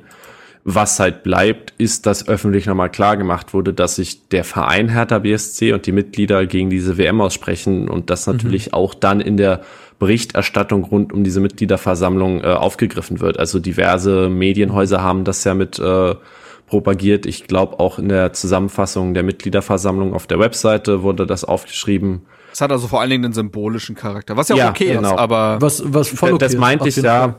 Dass wir ja natürlich leider nicht viel mehr Möglichkeiten haben, irgendwas zu machen. Ja, ja, ähm, Alternativveranstaltung ist natürlich eine coole Sache, wird aber dann an der Ausrichtung der WM, also der Zug ist vor viel zu vielen Jahren abgefahren, aber gut, die dass man das, die brauchen wir ja, nicht führen, aber was man machen kann, sind halt symbolische Aktionen ähm, und dem ist man als Verein jetzt äh, nachgekommen. Gut. Dann noch ein, äh, noch zwei Themen habe ich mir jetzt aufgeschrieben. Zum einen das ähm, Thema neues Stadion. Jetzt haben wir Steven nicht hier, aber wir erlauben uns trotzdem mal drüber zu sprechen. Und zwar, ähm, der Kicker titelt quasi, Hertha bleibt mindestens bis 2030 im Olympiastadion. Das ist quasi die Quintessenz dessen, was dort gesagt wurde. Es ist aber positiver als das. Und zwar ist es so, dass Karl Bernstein sich ja sehr positiv geäußert hat, indem man sagt, wir sind erstmals in der Lage, dass wir politische Willensbildung und die Unterstützung von Sportsenatorin Iris Spranger haben.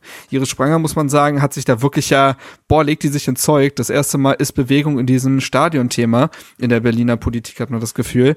Und Ähm, ja, das heißt, äh, da hat sich mittlerweile ja eine Expertenkommission rund um Spranger gebildet, die dieses Thema jetzt vorantreibt, die da diese Standortprüfung wirklich durchführen wird.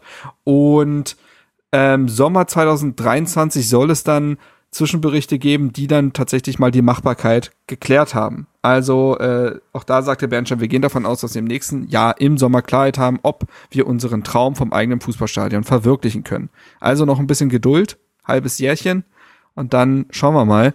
Äh, es ist so, dass bis 2025 ja aktuell der Mietvertrag im Olympiastadion noch gültig ist, aber dieser Vertrag eine Option beinhaltet, diesen zu den gleichen Konditionen zu verlängern. So, eigentlich wollte Hertha bis 25 Jahre aus dem Stadion raus sein.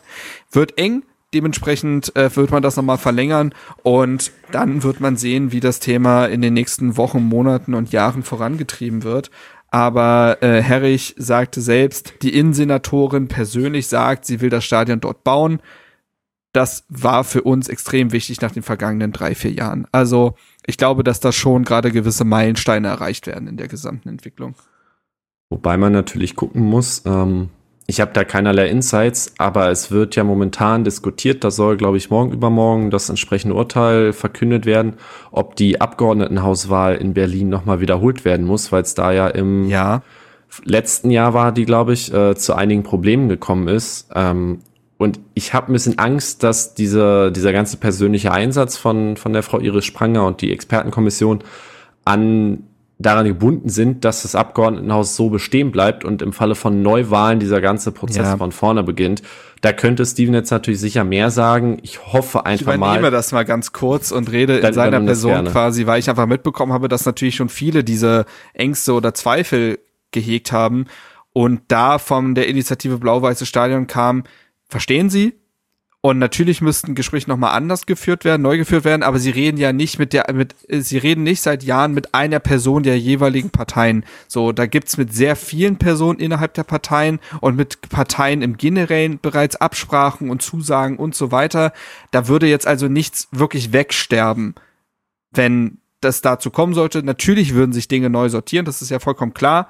Aber ich glaube, an dem grundsätzlichen Prozess wird sich da nicht mehr so viel ändern. Steven, korrigiere mich gerne, wenn ich da falsch liege. Aber wir müssen jetzt nicht glauben, dass wenn die Wahl tatsächlich neu stattfinden würde, dass damit die Arbeit von Blau-Weißes Stadion torpediert wird oder gar ruiniert. So. Dann kommen wir zum letzten Thema, glaube ich, dieser Mitgliederversammlung und zu dem ja auch, ja, ja, ist es das Größte? Weiß ich gar nicht. Aber zumindest eins, was medial vorher am meisten aufgekocht wurde, glaube ich, ist das Thema rund um Klaus Brüggemann, Aufsichtsratsvorsitzender bei Hertha. Es gab den Abfallantrag von René Bär. Es gab den Antrag, diesen Abfallantrag nicht zur Wahl kommen zu lassen von äh, Dinnebier. Wie heißt der Mann mit Vornamen? Uwe. Uwe Dinnebier. Ähm, grundsätzlich kann man erstmal sagen, der Gegenantrag von Herrn Dinnebier hat nicht äh, wurde nicht, dem wurde nicht zugestimmt.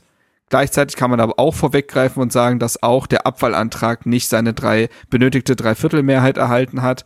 Ich würde sagen, den gesamten Fall nochmal aufzurollen, das würde hier den Rahmen sprengen, zumal ich das ja, wie auch am Anfang in, äh, ganz am Anfang der Folge kurz aufgerollt, ich habe das ja alles wirklich nochmal lang und breit in der letzten Folge erklärt. Das lassen wir hier mal kurz sein. Aber Benny, an dich äh, natürlich da die Frage, wie da, äh, ne, wie der Atmosphäre stimmungstechnisch, wie war da äh, sowohl bei dem Antrag als auch dann ja auch der Verteidigung von Klaus Brüggemann, wie war da die Stimmung? Wie hast du das Ganze wahrgenommen? Hm. Das war vermutlich das streitintensivste Thema auf der Mitgliederversammlung.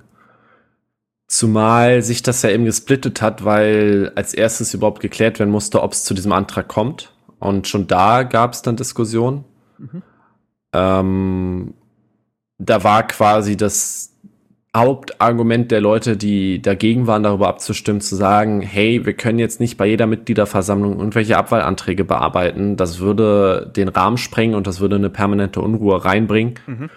Wobei ich dann natürlich entgegnen würde, Brüggemann war jetzt auch schon wieder ein Sonderfall, der ja im gegebenen Tagesablauf des Vereins so nicht regelmäßig auftaucht oder auftauchen sollte. Ja. Und wenn er auftaucht, dann auch ein valider Punkt ist, um darüber ausführlich zu diskutieren und eine Abstimmung äh, zu erheben. Ja. Schlussendlich wurde dann, also es wurde entschieden, dass man darüber abstimmen möchte.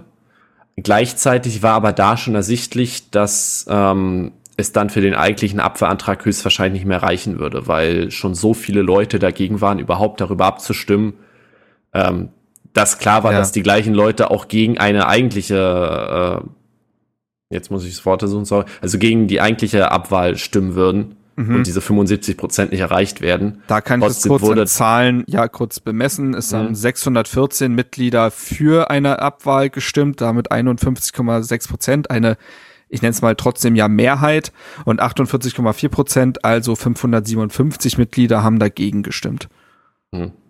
Also ziemlich genau 50-50. Ähm, ich saß witzigerweise neben dem René Bär auf der MV. Aha, Das, äh, da sind sie wieder die Klüngeleien. Ähm, und ich hoffe, ich darf das jetzt sagen. Ähm, wenn nicht, äh, kriege ich vielleicht Ärger. Er zeigte sich da auch gar nicht so enttäuscht von, sondern er meinte, das ist aus seiner Sicht immer noch ein gutes Ergebnis, weil der Brüggemann halt jetzt, oder der Herr Brüggemann, ähm, einen Warnschuss quasi bekommen hat und es gezeigt wurde, hey, ein nicht unerheblicher Teil der Mitglieder finden, dass du nicht ganz richtig gehandelt hast. Und das ja schon mal ein Grundstein ist, äh, worauf man dann in Zukunft drauf aufbauen kann. Ähm, und die verantwortlichen Personen vielleicht sich bewusst sind, dass sie keine Narrenfreiheit im Verein haben, sondern schon ein bisschen darauf aufpassen müssen, wie sie handeln, was sie sagen, mit wem sie reden, ähm, was öffentlich geäußert wird und was vielleicht doch lieber intern geklärt werden sollte. Man könnte auch noch kurz ähm, da Brüggemann selbst zu Wort kommen lassen, der gesagt hat, also er räumte äh, gewisse Fehler ein, wies aber den Vorwurf zurück, irgendwelche Hinterzimmerabsprachen oder Durchstechereien durchgeführt zu haben. Er sagte, ich habe mit Sicherheit Fehler gemacht. Das war ein Fehler, dass ich persönlich Frank Steffel für das äh, für die Präsidentenwahl vorgeschlagen habe. Das ist übrigens interessant, dass er das diesmal so benennt, ne? Dass er persönlich es getan hat, denn vorher sprach er davon, dass der Aufsichtsrat das getan hat. Das ist schon ein Unterschied und das war ja auch das letzte Mal das, was ich versucht habe herauszuarbeiten. Denn dass er persönlich, dass er persönlich jemand vorschlägt, ist in der Satzung nicht vorgesehen.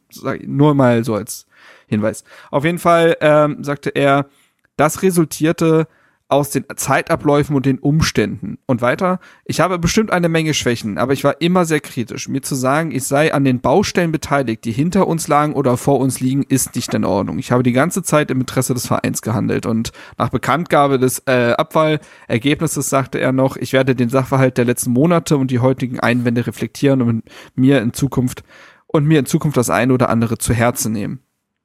Soweit so ja, muss man ja so respektieren und akzeptieren.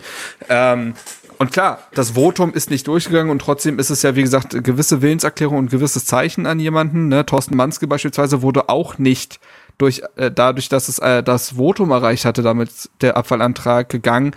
Er hat einfach nur erkannt, okay, es ist trotzdem die Mehrheit dafür und das ist für mich ein Zeichen. Ähm, das hat Brüggemann für sich so nicht ähm, interpretiert und jetzt wird es so weitergehen. Ich denke nicht, dass da so schnell nochmal das Fass aufgemacht wird, würde ich jetzt einfach mal glauben. Ich weiß nicht, wann der, das weiß ich gerade gar nicht, wann wird der Aufsichtsrat das nächste Mal gewählt? Ich meine, das ist ja auch nicht vor allzu langer Zeit passiert. Ähm, Ja, im Mai. Und also mindestens zwei Jahre ist, ist glaube ich, so, äh, das, ja. die Sitzungstendenz ja eher vier. Ich also das auch- Präsidium wird für vier Jahre gewählt und ich könnte mir vorstellen, dass es beim Aufsichtsrat auch so ist. Das müsste man nochmal prüfen. Äh, tut mir leid, dass wir da jetzt gerade eine Wissenslücke haben. Aber wie gesagt, ich glaube, bis zur nächsten Wahl wird da, denke ich mal, nicht so viel passieren, beziehungsweise ähm, die Wahl des Präsidiums ist ja auch gar nicht mehr so lange hin, wenn man so will. Das war ja auch die Krux an der Sache mit dem vorzeitigen Rückzug von Werner Gegenbauer, dass die Amtszeit von Karl Bernstein gar nicht so allzu lange dauern wird und dass es da wieder eine Wahl geben wird. Da ist natürlich dann auch spannend, ob der Aufsichtsrat dieses Mal ähm, seiner Rolle mehr gerecht wird. Gut, Wobei das ja schon noch zwei Jahre sind. ne? Ich glaube, Ja, November ich- nee, 2024. Also Bernstein hat schon ein bisschen Zeit, äh, um jetzt noch zu wirken. klar. Und das- vielleicht das zwei, zwei abschließende Beispiele für dieses Wirken ähm, noch bringen von der MV. Ja. Einmal wurde jetzt für die Rückrunde eine besondere Dauerkarte nochmal angekündigt, die nur für die Rückrunde gilt. Dementsprechend natürlich verringerter Preis. Wie teuer genau wurde noch nicht kommuniziert. ist auch nur für die ähm, Mitglieder, ne? Genau. Und ebenfalls für Mitglieder startet der Vorverkauf für das Unionsspiel am 6.12. Mhm. Sprich auch gar nicht in allzu Ah, kleiner Nikolaus. Zukunft. Perfektes Geschenk, Leute. Richtig. Und eine, eine letzte abschließende Zahl, die ich sehr schön fand, ähm, war die Entwicklung der Mitgliederzahl, die Ah ja, vorgestellt stimmt. wurde. Ja. Wir lagen im Jahr 2021 noch bei gut 38.000 Mitgliedern, jetzt sind wir bei 44.000, sprich ein Anstieg von 6.000 innerhalb von einem Jahr. Und wenn man auch die Jahre sich davor anguckt, waren es meist so 500 bis 1.000 Mitglieder, die dazugekommen sind. Sprich, das ist ein ganz schöner Sprung, den man im Verhältnis da jetzt hingelegt hat. Und ich denke, dass auch Bernstein damit durchaus äh, was zu tun haben könnte. Ja, glaube ich auch. Glaube ich auch. Ähm, ich glaube, man hat jetzt auch nur knapp 1000 weniger als Union. Da klaffte ja zwischendurch auch mal eine größere Lücke, um da den äh, Stadtvergleich quasi zu ziehen.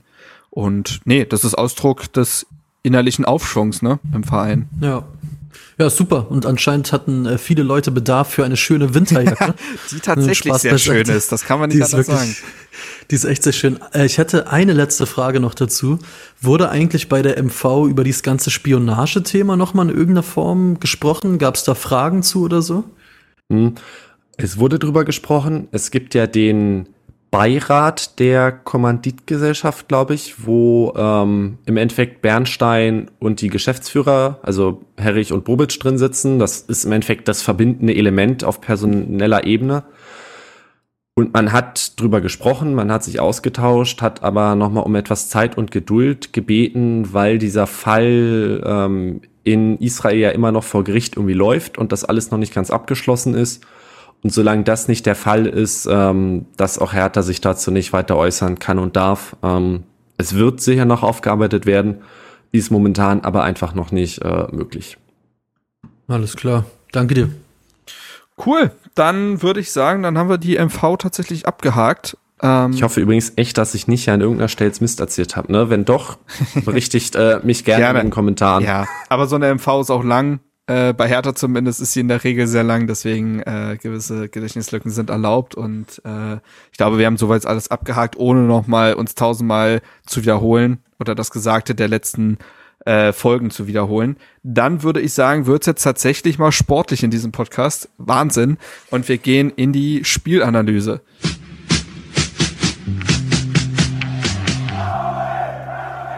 Spielanalyse. Herzlich willkommen. Hertha BSC hat das letzte Spiel im Jahr 2022 bestritten im Olympiastadion am vergangenen Samstag gegen den 1. FC Köln um 15.30 Uhr. Ihr beide wart da, wenn ich das richtig in Erinnerung habe. ja, ich will ganz kurz dazwischen grätschen. Ich weiß nicht, wohin du jetzt gehst. Mal, ziehen wir Stuttgart noch vor? Das ist ein sehr guter Punkt. Okay, ich äh, drehe quasi um, gehe zurück in die Kabine, ziehe mich wieder an und äh, ja, lauf zurück nach Stuttgart. Genau, also was Gut, man dass einer aufpasst auf Das, das ist echt schlimm, ne? Ja, ich habe hier aber auch 27 Screens auf, man muss ja auf die Technik achten. Bisschen, bisschen Respekt, bisschen Respekt. Ne, muss ich den José Mourinho machen. Respekt, Respekt. Ähm, nein, also, genau. Ähm, in der Natur der englischen Woche äh, liegt es auch ein bisschen, dass wir dann ein Spiel meistens nicht besprochen bekommen im Podcast, weil wir dann nicht noch eine Woche, in der, innerhalb der Woche noch eine Folge machen können. Diesmal hat's das Spiel gegen den VfB Stuttgart betroffen. Ähm, das haben wir dementsprechend hier im Podcast ja nicht aufgearbeitet. Die knappe dann ja Last Minute 1 zu 2 Niederlage. Ich weiß auch nicht, inwieweit wir sie noch ähm, aufarbeiten wollen. Man kann sicherlich noch ein paar Sätze drüber verlieren. Trinkpause. Hallo Hertha-Fans, hier ist Lukas aka Bob der Baumeister. Hier muss ich mich mal kurz einschalten. Marc hat in all der Aufregung ähm, vergessen, dass wir hier ja noch einen Einspieler haben äh, von einem Stuttgart-Anhänger. Äh, es sei ihm verziehen, es war sehr spontan, dass er hier für mich einspringen musste, deswegen alles gut. Ähm, deswegen melde ich mich hier aus dem Schnitt. Und zwar haben wir hier noch eine kleine Einschätzung uns eingeholt von Martin, der auch ähm, einen Podcast hat zum VfB Stuttgart, den Brustring Talk, und der hat uns ähm, liebenswerterweise hier ein paar Worte zum Spiel geschickt. Viel Spaß. Ein paar Worte von mir zum Spiel VfB Stuttgart gegen Hertha BSC. War es ein verdienter Sieg? Am Ende würde ich aus meiner Sicht, klar, bin VfB-Fan sagen, es waren verdiente drei Punkte, weil wir es am Ende wirklich wollten. Man kann es von unserer Sicht aus nicht vergleichen mit dem letzten Heimsieg gegen Augsburg. Da hatten wir in der zweiten Halbzeit vor allem am Ende im Minutentakt Chancen und die wir echt kläglich vergeben haben. Das war jetzt gegen Hertha nicht so. Dass die Mannschaft aber bis zum letzten Moment wirklich noch irgendwie an den Sieg geglaubt hat, das war für mich ein Kriterium zu sagen, ja, das ist am Ende doch verdient. Wir hatten mehr Torschüsse, wir hatten mehr Ballbesitz, wir hatten mehr Ecken. Interessanterweise die deutlich schlechtere Laufleistung um fast sieben Kilometer. Das fand ich recht erstaunlich. Aber fangen wir mal von Anfang an. Das wird das erste schnelle Torschießen mit wunderbarem Zuspiel von Thomas auf äh, Girassi, der super furztrocken abgeschlossen hat. Das war für uns VfB-Fans super ungewohnt. Generell die erste Viertelstunde, ich würde sogar sagen, fast bis auf wenige Ausnahmen, die erste Halbzeit ging irgendwie an uns. Ansonsten hat man eben halt aber auch gesehen, wo unser Problem in, dieses, in der Saison deutlich liegt. Unsere Abwehr ist großteils Vogelwild, wie beim 1 zu 1, wo sich Anton komplett vertan hat und Luke Bacchio ja relativ unbedrängt zum 1 zu 1 abschließen konnte.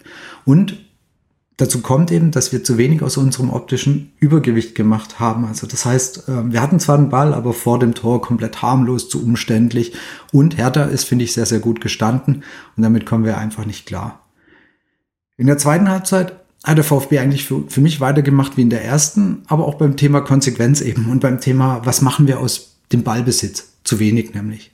Mit der Rettungsaktion von Mavropanos per Kopf, war das für mich, für mich das Spiel dann viel, viel offener und eigentlich wäre es ganz typisch für uns gewesen, wenn wir das am Ende noch vergeigt hätten. Die Hertha hatte meines Erachtens ja auch dann wirklich am Ende Chancen dazu, das Spiel für sich zu entscheiden. Dass die Mannschaft nach dem Endo-Schock, nach der schweren Verletzung sich nochmal aufgerabbelt hat, das rechne ich hier wirklich sehr, sehr hoch an. Endo persönlich drücke ich einfach die Daumen, dass er irgendwie an der WM teilnehmen kann. Er hätte sich das maximal verdient nach dem Kopfball von Milo, den Christensen echt noch stark gerettet hat, war der Kick für mich dann wirklich vorbei. dachte, okay, das war's, das geht eins zu eins aus. Dass wir mit der letzten Aktion, der letzten Ecke, das 2 zu 1 machen, bitterer geht, geht's für euch, für die Hertha überhaupt nicht. Für uns ist es der dritte Sieg in der Nachspielzeit im Jahr 2022 von insgesamt nur sechs Siegen. Also für uns hat sich natürlich total geil angeführt, mal wieder so spät zu gewinnen, wobei fürs Herz war es nicht auch gut. Ich fürchte, dass wir beide Teams noch länger im Abstiegskampf sehen werden. Beim Rückspiel werden wir uns in der ähnlichen Tabellenkonstellation auf jeden Fall nochmal treffen. Bei uns vermutlich mit neuem Trainer, neuem Sportdirektor und ja, allem Drama, was dazugehört.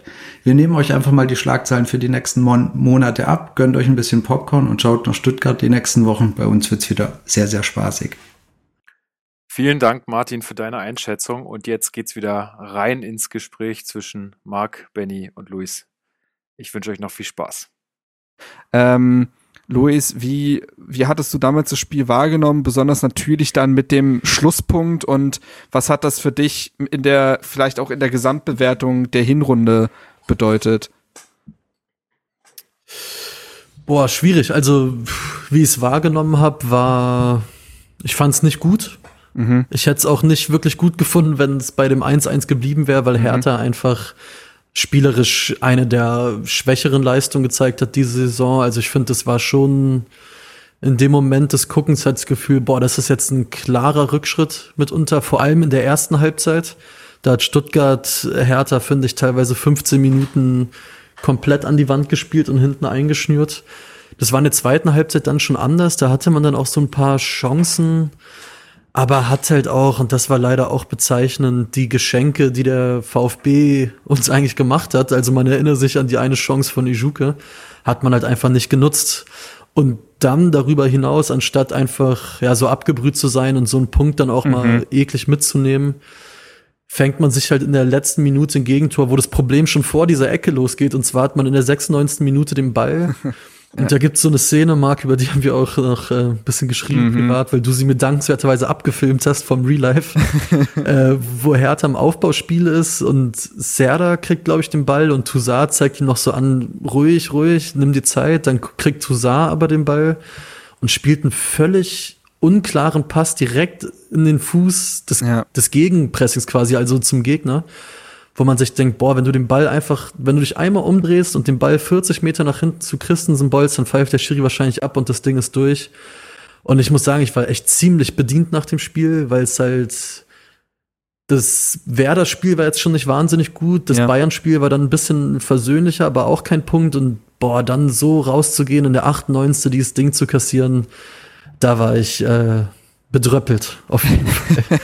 Eine gewisse Leere machte sich wieder breit, wie man sie aus, den, ja. aus der letzten Saison ja zuhauf kannte. Ja, Ja. es war tatsächlich so das erste Mal so eine Phase, wo man das Gefühl hatte, oh oh, jetzt gleichen sich die Leistungen tatsächlich dann auch der tabellarischen Situation ein Stück weit an. Ich finde, dass gegen Stuttgart ganz viel Selbstverständnis gefehlt hat. Schwarz hatte ja wieder in diesem 4-4-2 aufgestellt. Das Pressing hat aber gegen Stuttgart überhaupt nicht gesessen. Man wurde immer überspielt. Stuttgart ist immer wieder auf Herthas Viererkette zugelaufen. Es wurde dadurch immer wieder gefährlich und Hertha hat überhaupt keine Ruhe ins eigene Spiel bekommen. Also es hat total der Spielertyp gefehlt, der gesagt hat, so und jetzt Leute, jetzt halten wir den Ball auch mal für zwei Sekunden. Sobald die Innenverteidigung den Ball nämlich hatte, wurde der wurde blindlings wieder nach vorne gedröscht, der Ball war wieder weg und Stuttgart hatte war am Drücker. Das hat sich mit der zweiten Halbzeit verbessert, als Hertha dann ja auch systematisch umgestellt hat auf das 4-2-3-1. Das war dann alles ein bisschen kompakter, ein bisschen besser. Und trotzdem haben sich in dem Spiel, finde ich, ganz viele Probleme von Hertha, die sich in der Saison ganz oft schon gezeigt haben, wieder gezeigt. Also das schwache Ausspielen von Umschaltmomenten. Und da finde ich zum Beispiel, deswegen sage ich auch, jetzt quasi das Köln-Spiel noch ausgeklammert, jetzt mal ganz kurz, die Gedankenwelt, in der ich da war, war, das ist nicht die Krise eines Sandro Schwarz. Denn Hertha hat ja seine Umschaltmomente, Hertha hat ja die Balleroberung. Ähm, also er bringt ja schon seine Mannschaft in die Situation und gibt ihnen die Werkzeuge, Torgefahr erzeugen zu können. Wie gesagt, wir brauchen nicht drüber reden, dass das 4-4-2 in der ersten Halbzeit das falsch gewählt- gewählte Mittel war. Das, aber das passiert innerhalb der Saison, dass sich ein Trainer auch mal vergreift. Das ist einfach so. Ähm, und trotzdem finde ich, dass Hertha Systematiken erkennen lässt. So, aber wenn die, wenn die Spieler es ums Verrecken ja tatsächlich nicht schaffen, den Ball aufs Tor zu bringen, den entscheidenden Pass durchzubringen und das immer wieder an Kleinigkeiten scheitert, deshalb, äh, dann hat man ein grundsätzliches Problem, was der Trainer nicht beheben kann. Deswegen war auch der Tenor in meinem RBB-Artikel nach dem Spiel, dass Hertha auch da vielleicht gezeigt hat, dass es an gewissen Stellen auch an Qualität fehlt. So.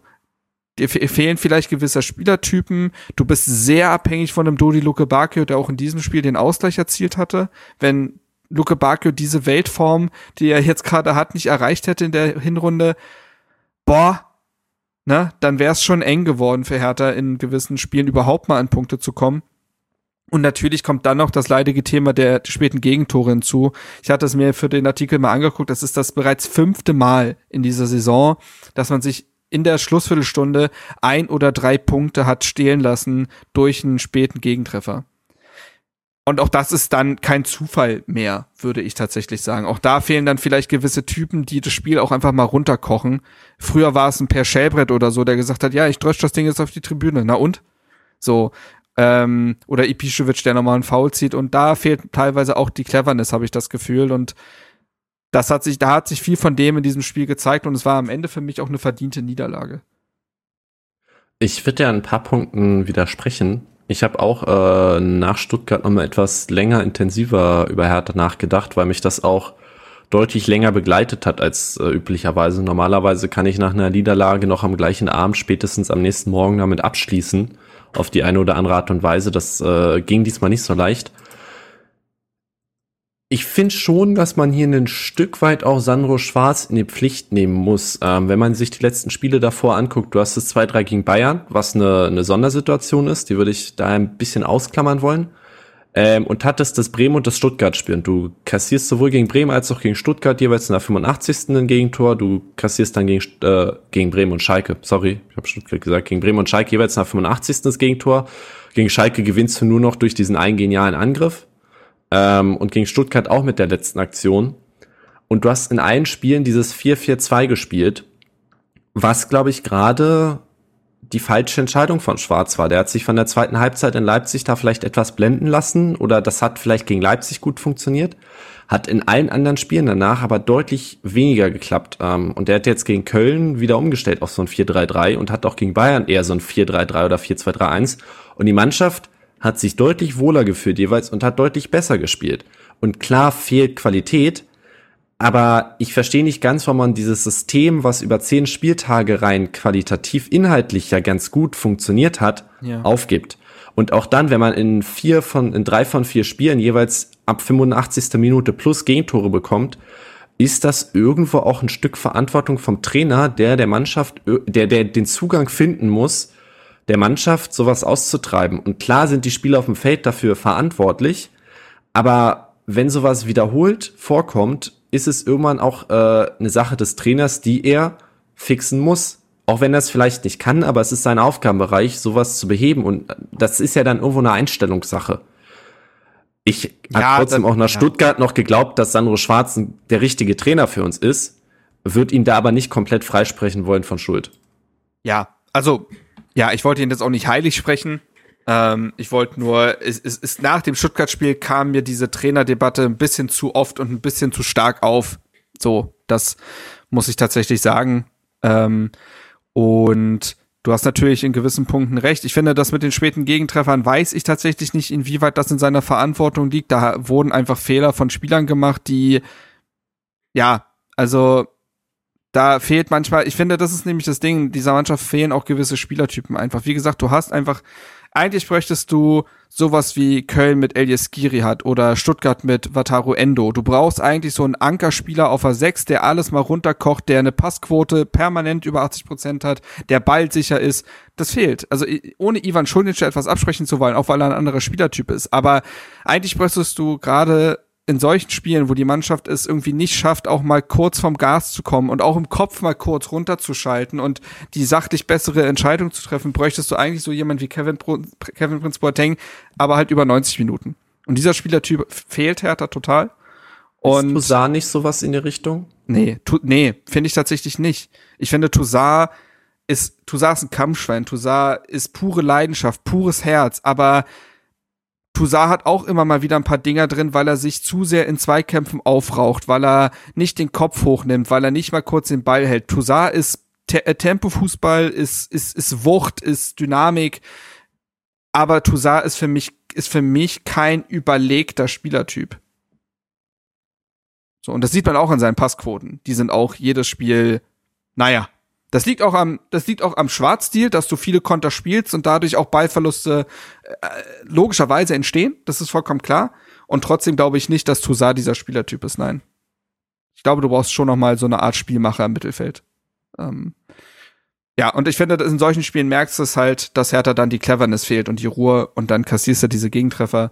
Ähm, bei der Ecke von Mavro, wird Mavropanos nicht von Rochel gedeckt. Da denke ich mir auch, Leute, was ist denn, also das kann ja nicht wahr sein eigentlich.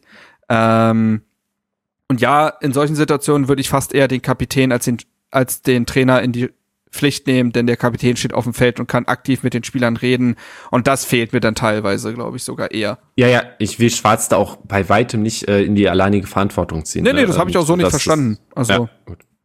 ähm, Mir hat auch einfach Olli Christensen so krank leid getan, Mann. Der hat ja am 96. noch Ja. den Kopfball wahnsinnig gut rausgefischt, stimmt. wo er sich richtig, richtig lang machen musste. Und dem hat man wirklich nach dem Spiel angesehen, boah, der war in einem absoluten Tief. Weil, also, äh, den trifft ja gar keine Schuld. Der ist an diesem Kopfball von Mavropanos sogar fast noch dran. Ja, Oh, der, das, das hat mir einfach echt das Herz gebrochen, weil dem hast du richtig angesehen, das war schon nach dem Mainz-Spiel so, wo er in der Nachspielzeit das Ding schlucken muss, weil einfach, ja, die Restverteidigung nicht stimmt. Und dem hast du einfach richtig angesehen, der hat's richtig rausgeschrien, dieses, ey, Jungs, Mann. der, der hat das auch den Das kann Pfosten, nicht der hat auch den. Pfosten das spüren lassen. Also, ja, äh, absolut. Ja, Und, ey, ich glaube, aber alles, was wir jetzt besprechen, hat dann natürlich auch echt so die Bühne bereitet jetzt für Das- dieses letzte Heimspiel, weil der Druck, huiuiui, Alter, das Mann, war da, da merkt man, dass der Mann auf dem elf Freunde Themenfrühstück sitzt, der kann Überleitung. Ähm, das war speziell. da würde ich nämlich überleiten, denn ich hatte auch in meinem Artikel geschrieben, das ist ja dann doch der typische Mechanismus, das letzte Spiel vor einer Pause ist dann doch der Eindruck, der bleibt und wenn Hertha dieses Spiel auch in den Sand gesetzt hätte gegen den ersten FC Köln, dann wären Fragen gekommen, auch am Trainer, dass wir wissen, wie die Mechanismen sind und die Medien hätten 70 Tage Zeit gehabt, diese Mechanismen zu bedienen. Das ist so. Ja. Und auf dem Spiel gegen Köln, also Hertha hatte diese Saison ja schon ein, zwei Druckspiele. Gegen Augsburg musste man gewinnen, gegen Schalke musste man gewinnen, gegen Bremen wäre ein Punkt zumindest gut gewesen in Bremen, gegen Stuttgart glaube ich auch. Also ein paar Situationen hat man und trotzdem fand ich Köln, da war am meisten Druck auf dem Kessel. Das hätte die Stimmung tatsächlich kippen lassen können. Auch diese jeden gute Fall. Stimmung im Stadion und so weiter, das trägt sich nämlich erst einfach nur bis zu einem gewissen Punkt. Irgendwann sind Durchhalteparolen aufgebraucht und so war tatsächlich die Bühne geebnet für das letzte Spiel ähm, gegen einen ersten FC Köln, der, ja, ich meine, Steffen Baumgart hat es vor und nach dem Spiel, glaube ich, auch nochmal betont, die sind wirklich auf dem Zahnfleisch gegangen. während des Spiels kann ich vorweggreifen, wird sich ja auch mit Benno Schmitz der nächste verletzt, weil die Belastung absurd ist für so einen Verein und dass sich das nicht trägt und ja, 60.000 äh, waren da, was natürlich, also von Hertha auch mit Kids for Free und so weiter natürlich wieder sehr begünstigt wurde. Trotzdem wollte man Ja, da und- noch mal ein Fußballfest feiern, was die Leute bis in den Januar trägt. Ähm, Die 9-Euro-Tickets gab's ja auch. Richtig, die 9-Euro-Tickets. Ganz schön, Äh, genau. Sehr gut, sehr gut. Ähm, Luis, wie war denn, wie war denn die Stimmung erstmal? Wir können ja, können wir ja so rein. War es, war es tatsächlich mal ein bisschen angespannt, weil alle so ein bisschen waren, boah, das dürft ihr nicht in den Sand setzen, oder war es doch wieder diese Euphorie oder diese gute Stimmung, die man aus den letzten Heimspielen kennt? So ein Mittelding, würde ich fast sagen. Ich meine, was, was der Sache natürlich total geholfen hat, ohne jetzt zu weit gehen zu wollen, weil ich glaube, wir haben ja noch gar nicht über die Aufstellung gesprochen, Nein. halt das frühe Tor, was natürlich einfach hui, äh, ein, ein absoluter Brustlöser war. Man hat dann aber im Verlauf des Spiels während der ersten Halbzeit, da werden wir noch über ein, zwei Szenen sprechen, auch gemerkt, boah, Das Kostüm ist schon wieder angegriffen. ja, ja, auf jeden Fall. Nee, ich, ich, hinten raus war es dann fantastisch, die Stimmung, wo man wusste, okay, das klappt heute. Aber ich hatte schon das Gefühl, dass, dass allen Leuten auch bewusst war von Anfang an, ähm, dass das halt ein Spiel ist, wo man sich noch weniger als sonst schon davon kaufen kann, wenn man da rausgeht und sagt, boah, nur 1-1, aber dafür gut gespielt. Ja, ja. Also das, das war schon so eher so eine so eine Abstiegskampf-Mentalität, wo man gesagt hat, ey, scheißegal, wie das heute läuft, wir müssen das gewinnen. Aber ich finde Ostkurve wie, wie seit Beginn dieser Saison schon auch da wieder wirklich gut vorweggegangen. Aber lass uns vielleicht noch drüber reden, wer denn gespielt hat überhaupt. Ja, Benny, wir haben gerade über darüber gesprochen, dass Santo Schwarz sich von dem 4-4-2 wieder verabschiedet hat, erstmal temporär. Wie sah es denn dann gegen Köln aus? Mhm. Ähm, wir hatten Christensen im Tor, wie erwartet, die Viererkette, Kenny, Rochel, Kempf und Plattenhardt. Dann das Drei-Mittelfeld aus Schunic, Tosar und Boetius, der statt Serda wieder gespielt hat und vorne Luke Bacchio, Konga und Marco Richter erneut von Beginn. Und ich muss sagen, ich war nach Verkündung der Aufstellung schon mal deutlich zufriedener als äh, davor. Zu Beginn der Saison war ich etwas enttäuscht, dass Sandro dieses ultra-defensive Dreimittelfeld mit Schunic und Toussaint spielt und nicht äh, Toussaint, Serda, Boetius. Wobei natürlich bei Boetius dann noch der Sonderfall irgendwann mit der Hodenkrebserkrankung kam. Mittlerweile finde ich das ziemlich gut, weil diese Mannschaft einfach im Kern immer noch durchaus verunsichert ist und etwas mehr Kampfgeist, mehr Defensivstärke, mehr Zweikampfstärke im Mittelfeld wahnsinnig gut tut. Ähm, und von daher fand ich das eine sehr gute Aufstellung, bis auf eine Position. Ähm, ich habe eben schon gesagt, Boetius statt Serda, Richter statt äh, Ejuke, das sind schon Wechsel oder, oder wiederholte Aufstellungen, wo ich mir denke, da wird das Leistungsprinzip konsequent angewendet, weil Serda in den letzten Wochen einfach nicht gut war. Und auch Ejuke, Der so baut schön ab. ist es, ihn spielen zu sehen. sagen. Ein bisschen baut er ab und es fehlt da auch einfach immer noch der Ertrag. Er hat immer noch kein einziges Tor und da ist mir den Richter momentan deutlich lieber. Links spielt halt wieder Plattenhart. Ähm, Aber das sind vielleicht noch- leidige, ja. Entschuldige, Benny, vielleicht noch zum Mittelfeld. Vielleicht täusche ich mich auch, aber äh, Schunic hat für Serda gespielt, oder? Ich glaube, Ja. Serda. Boetius ist gar nicht rausrotiert oder Genau, Boetius also- hat in Stuttgart, glaube ich, auch von Anfang Genau. an gespielt. Achso, ja gut. Also, Genau, nur aber wir uns wir haben zwei eher defensiv denkende Mittelfeldspieler und einen offen. Also ich finde eher, dass Genau. Boetius und Serda sich im Normalfall die Position teilen und, und unter sich ausmachen und selten zusammenspielen. Deswegen habe ich das äh, jetzt so Ja. formuliert. Aber im Vergleich zu Stuttgart hast du natürlich recht. Plattenhardt Mittelstädt ist, glaube ich, ein mittlerweile leidiges Thema in diesem Podcast. Ähm, wir kommen vielleicht später nochmal drauf zu sprechen, weil es ja diesen äh, A, die Vorlage und B, dann den erzwungenen Wechsel gibt. Ja. Ähm, Ja, wenige Stunden vor dem Spiel ist ja mein Artikel beim RBB zu dem ganzen Thema online gegangen. Ja, ich, ich hatte mich ja auch nochmal öffentlich äh, auf Twitter in, mit der Thematik befasst äh, zu Beginn der Woche. Ähm, Ja, aber ja, ja. ich glaube, wir müssen uns einfach damit äh, arrangieren, dass Plattenhardt mal starten wird. Ähm, Ist aber, trotzdem ansonsten- auch innerhalb dieser englischen Woche einfach spannend, ne? Weil es sind dann ja eben doch drei Spiele und Hm. dann auf gewissen Positionen, wo es die Rotation, einfach weil es da zwei relativ gleichwertige Spieler, ich nenne es jetzt mal so, gibt, zulässt, dass man da eben nicht rotiert, ist ja auch äh, ein Stück weit ein Zeichen, würde ich mal sagen.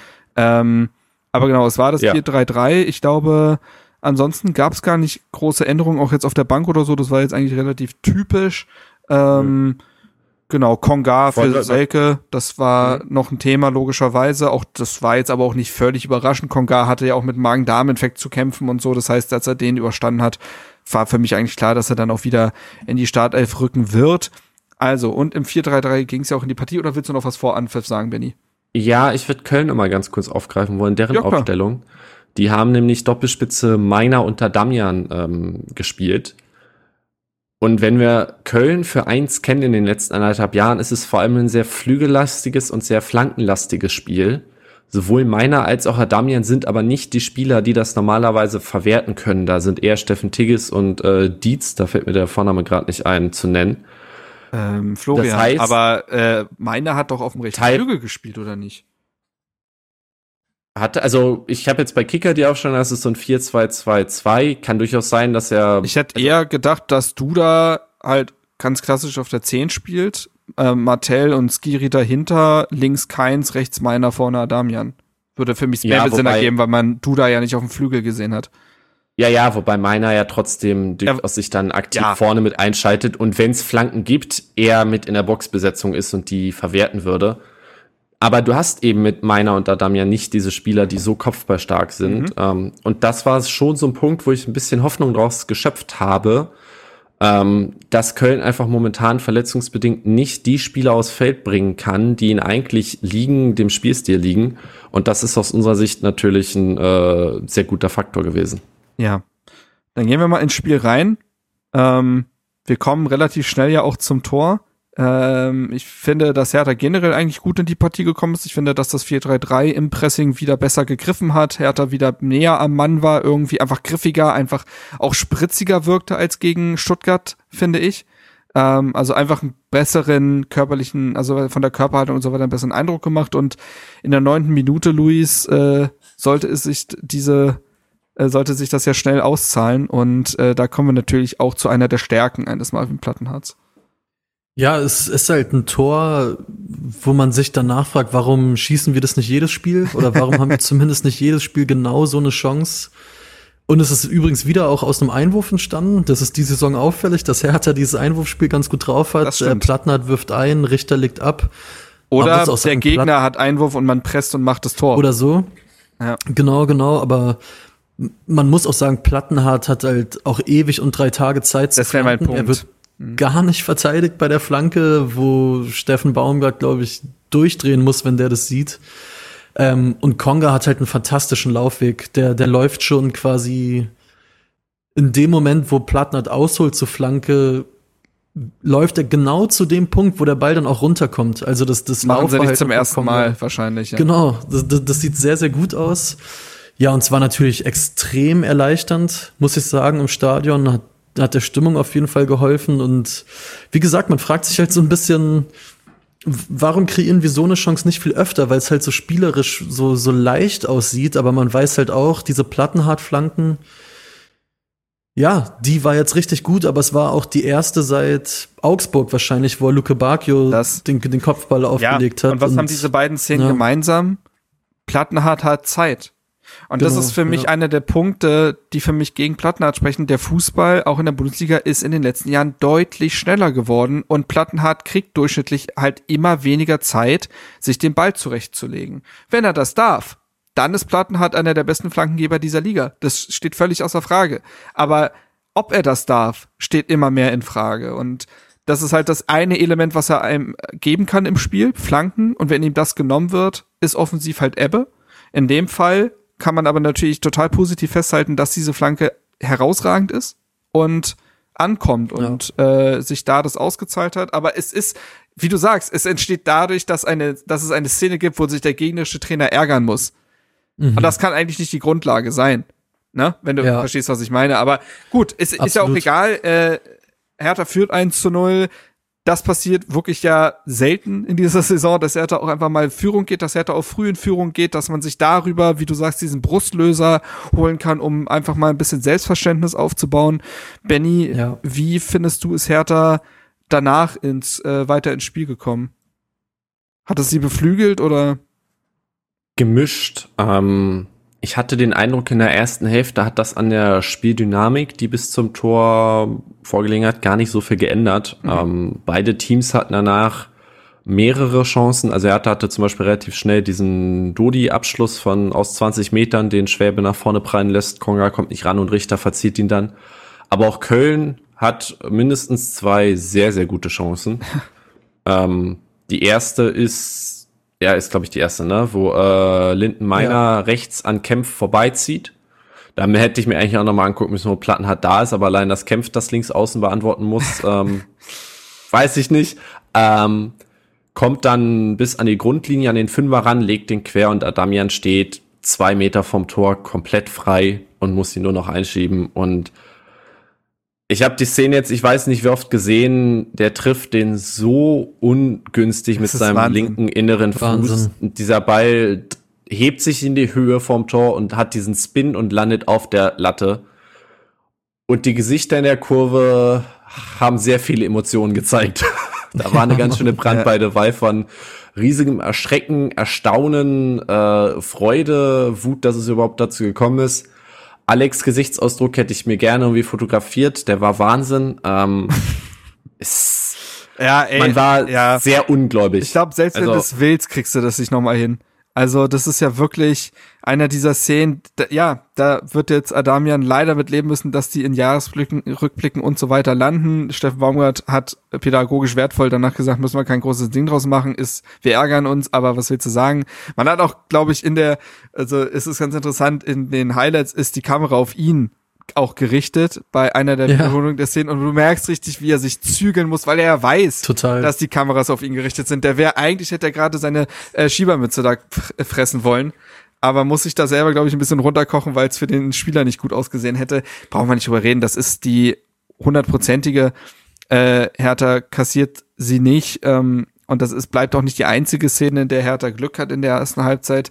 Ich finde, denn das ist irgendwie das Ding. Also ich finde, Hertha hatte auch ganz gute Beigewinne zwischendurch. Ich fand zum Beispiel jetzt, der hat der Mannschaft Balance gegeben, der hatte seine Duelle, die er gewonnen hat, die waren nah am Mann und trotzdem ist es immer mal wieder passiert, dass Köln vor allen Dingen über die Außen, wie soll es bei Köln auch anders sein, äh, seine Durchbrüche hatte. Meiner hatte, hat äh, Plattenhardt Probleme bereitet. Ich finde auch, das muss man eben auch in der Gegenüberstellung von Plattenhardt und Mittelstädt sagen, Kölns rechte Seite, also dementsprechend Herthas linke Abwehrseite, die war während Plattenhardt auf dem Feld stand, deutlich gefährlicher und hatte ihre gefährlichsten Szenen eben in der Zeit, als Plattenhardt auf dem Feld stand.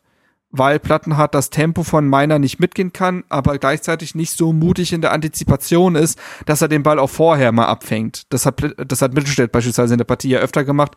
Der hätte das Sprintduell mit Meiner auch nicht gewonnen. Aber er antizipiert halt das Zuspiel und ist dann da. Ähm, und so ist es dann halt, wie gesagt, in der 15 Minute vergeben sie die große Chance. Ähm, dann gab es, glaube ich, in der 23. die nächste Chance. Ähm, das war wieder an Damian. Das war nach dem Eckball von Keins, als, als, der um, als der Ball irgendwie über Umwege wieder bei Adamian landet. Aber da finde ich Christensen einfach schneller am Ball ist und das gut antizipiert, weil sonst. Total. Ja, wäre halt Adamian da gewesen, aber das war die nächste größere Chance für Köln. Ähm, eine Minute später wird dann plattenhart ausgewechselt. Es sind wahrscheinlich mal wieder die Adduktoren bei ihm, bei denen hatte er schon mhm. immer Probleme. Man erinnere sich an die letzte Saison in der Magath-Phase, wo sie den wirklich in Watte gepackt haben, weil die Adduktoren eigentlich keine 60 Minuten gehalten haben und man ihn irgendwie durchschleppen musste. Also mit denen hat er leider ja schon länger zu tun. Und Mittelstädt kommt rein und ist dann und das hat Schwarze auf der PK angesprochen, er ist in der ersten Szene noch nicht richtig da, aber er musste auch spontan aus der Kalten rein, weil er da das Abseits aufhebt. Äh, Benny, was ist in der 25. Minute passiert? Ja, äh, Köln schaltet relativ schnell um aus einem Einwurf und spielt einfach einen tiefen Pass auf Meiner, der halt schnell ist. Und ich bin so ehrlich, ich würde Mittelstädt hier ziemlich äh, stark kritisieren. Also ähm, auch wenn er aus dem Kalten kommt, das ist mehr eine Kopfsache in dem Moment, dass er nicht sieht, also alle anderen Verteidiger, ich habe es mir gerade nochmal aufgemacht, laufen extra den Schritt nach vorne, um die Abseitsfalle äh, auszulösen und Mittelstädt macht einen Schritt nach hinten. Und das ist äh, schon was, wo ich sage, erst dadurch kommt es zu dieser gefährlichen Situation. Und ähm, das ist, wenn es da ein Gegentor gibt, dann hätten wir ja auch über Mittelstädt noch deutlich kritischer reden müssen, als wir es äh, sonst tun, beziehungsweise über Plattenhardt tun, weil wir hauen ja, also wir bashen ja hier nicht plattenhart, ähm, blind. Das hat ja schon einen Grund, ähm, jetzt häufig dargelegt. Wenn Mittelstädt aber einen Fehler macht, dann ist auch der klar zu benennen. Und das ist in dem Fall passiert. Ähm, Christensen kommt dann sehr früh raus. Ähm, und der, der Meiner. Spieler, der Meiner, schießt äh, ganz knapp nur vorbei. Und da ist ja das fiese mal an der Ostkurve. Gerade wenn du etwas tiefer stehst, siehst du ja die vorderen Meter hinter der Werbebande nicht. Und du siehst nur, wie dieser Schuss abgegeben wird und wartest, zappelt der jetzt im Netz oder nicht. Und diese halbe Sekunde ist wirklich kein schönes Gefühl. Ähm, umso schöner war es dann natürlich, ja. Sorry, ich, ich muss auch sagen, Kein ich fand Problem. aus Stadionsicht diese Chance viel schlimmer zu erleben als dieses Ding von Adamian, was er drüber schießt, weil das ging so schnell, diese Adamian-Szene. Und bei dieser meiner Szene, da siehst du den richtig auf dich zukommen und siehst diesen Ball rollen. Oh, und ich, ich stehe quasi, wenn man in der Ostkurve steht, immer links so ein bisschen vom Tor. Und der rollt halt dann quasi auch so genau auf einen zu. Oh, das sind wirklich Sekunden, die fühlen sich sehr, sehr lange an. Ja. Also da hatten wir ein paar Minuten lang ziemliches Glück, weil das waren dann auch insgesamt die drei größten Chancen von Köln. Ja, Ähm, das war wirklich halt, halt diese Phase, ne? Ja, ähm, und danach, ja, übernimm gerne. Okay. Ähm, gleichzeitig ist es ja so, dass Hertha eben im Spiel bleibt. Ähm, drei Minuten später äh, wirft Christensen einen herausragenden Ball in Ja. den Lauf von Luke Bakio, wie schneller, wie schnell Christensen da schaltet und wie der ankommt, das zeigt wieder diese mutige, aktive Spielweise, ne, die man sich von ihm wünscht und die ihn auch so besonders macht. Luke Bakio kann daraufhin äh, mit Kiel ins Duell und naja, wenn du als Innenverteidiger 1 zu 1 gegen Luke Bakio stehst, weißt du meistens schon, das endet nicht gut. Er geht vorbei, Konga läuft auch richtig ein, aber der Winkel wird halt unmöglich für ihn eigentlich. Also ich würde auch Konga gar keinen Vorwurf machen, dass er da an den Ball kommt und das antizipiert ist schon gut genug. Der Abschluss ist so schwer. Ähm, den müsste er wahrscheinlich irgendwie so komisch über den linken Fuß rollen lassen, dass der da ins, ins lange Eck geht oder so. Ähm, ist aber trotzdem eine gefährliche Szene und hat gezeigt, dass Hertha ja trotzdem weiter aktiv dabei ist. Hier muss ich echt nochmal Dodi übrigens loben, ne, weil einer seiner größten Stärken in dieser Saison ist diese Unberechenbarkeit. Er stoppt ja gerne ab und hat dann immer zwei Optionen. Zieht er nach innen mit seinem Linken, um selbst abzuschließen, oder läuft er rechts vorbei? Und er macht beides regelmäßig und wird dadurch unglaublich schwer zu verteidigen, weil der Verte- Verteidiger muss jedes Mal überlegen, bremse ich jetzt komplett ab, um den möglichen Richtungswechsel mitzugehen, oder probiere ich weiter zu laufen, um dem Antritt dann irgendwie durch Antizipation zuvorzukommen.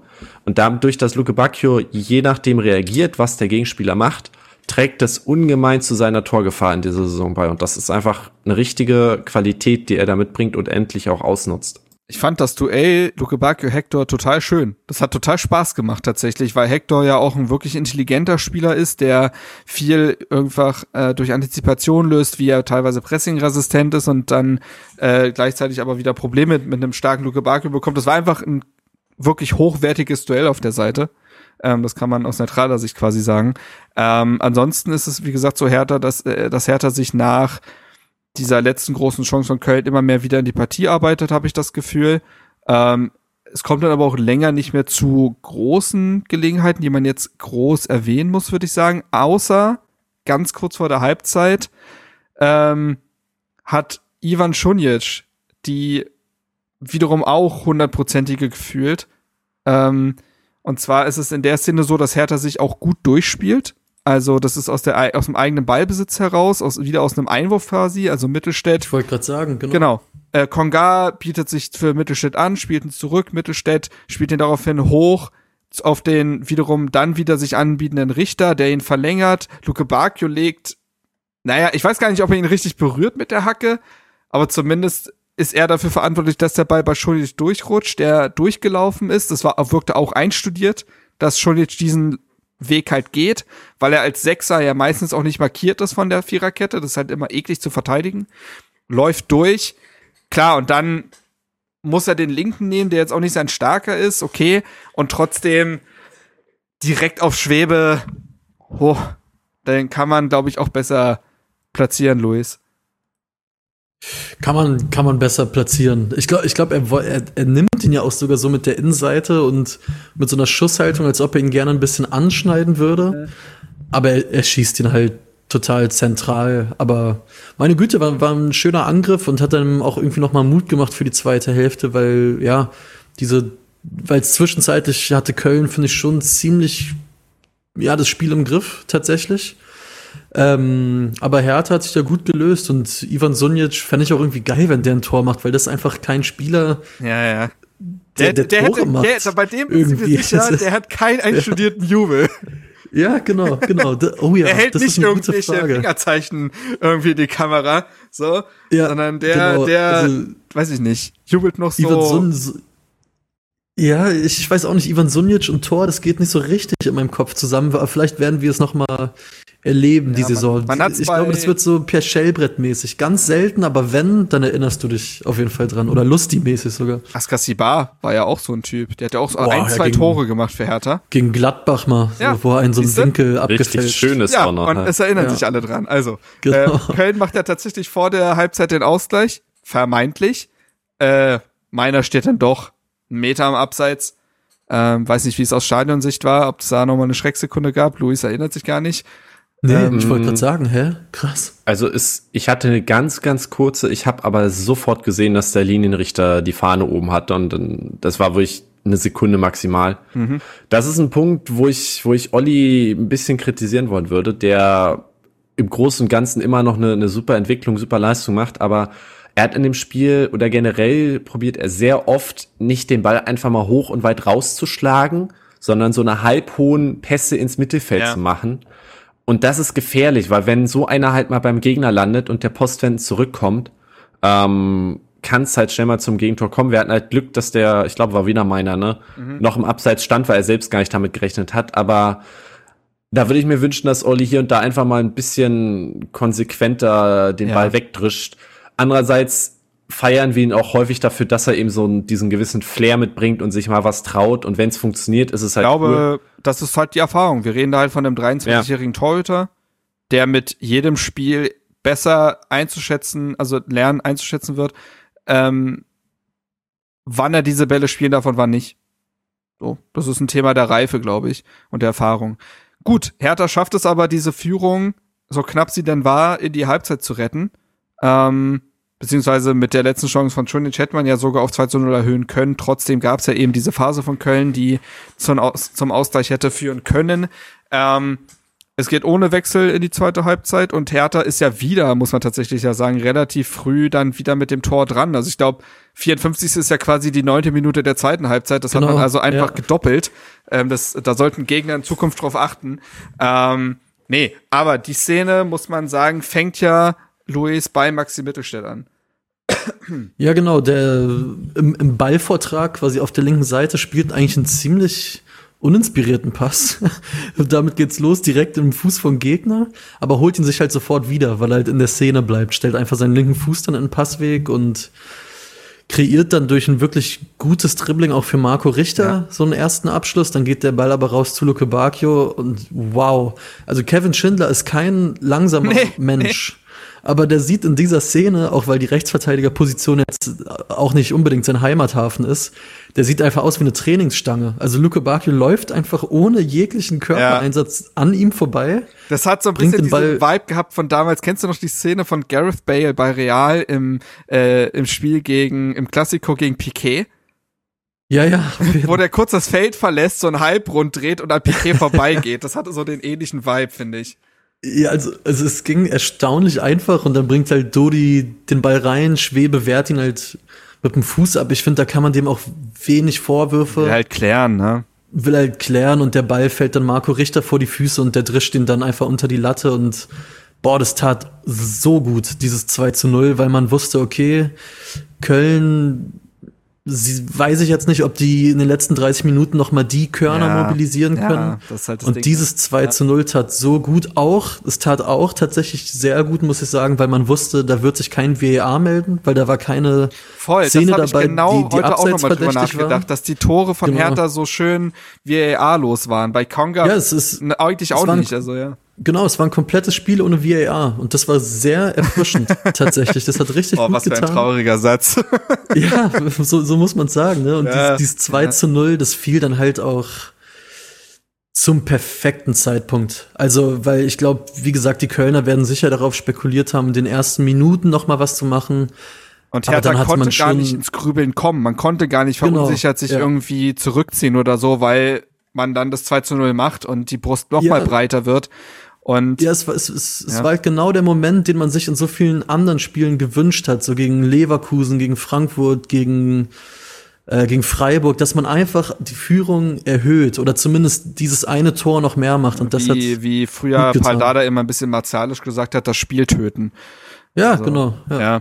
Ähm, in der, äh, direkt danach wechselt Köln zweimal. Kann ich da noch Ja. mal kurz reingrätschen, Natürlich, weil was ich hier erwähnen wollen würde, ist, wir haben hier aber auch endlich mal ein bisschen dieses äh, Spielglück, was Mhm, oft gefehlt hat Ja, sonst. also es ist eine erarbeitete Situation, aber Dodi spielt eigentlich einen sehr, sehr schlechten Ball in die Mitte, weil da, wo er ihn hinspielt, keiner steht. Konga Mhm. steht weiter hinten und dann haben wir drei Leute auf 11er Höhe und zwei Leute nochmal am 16er.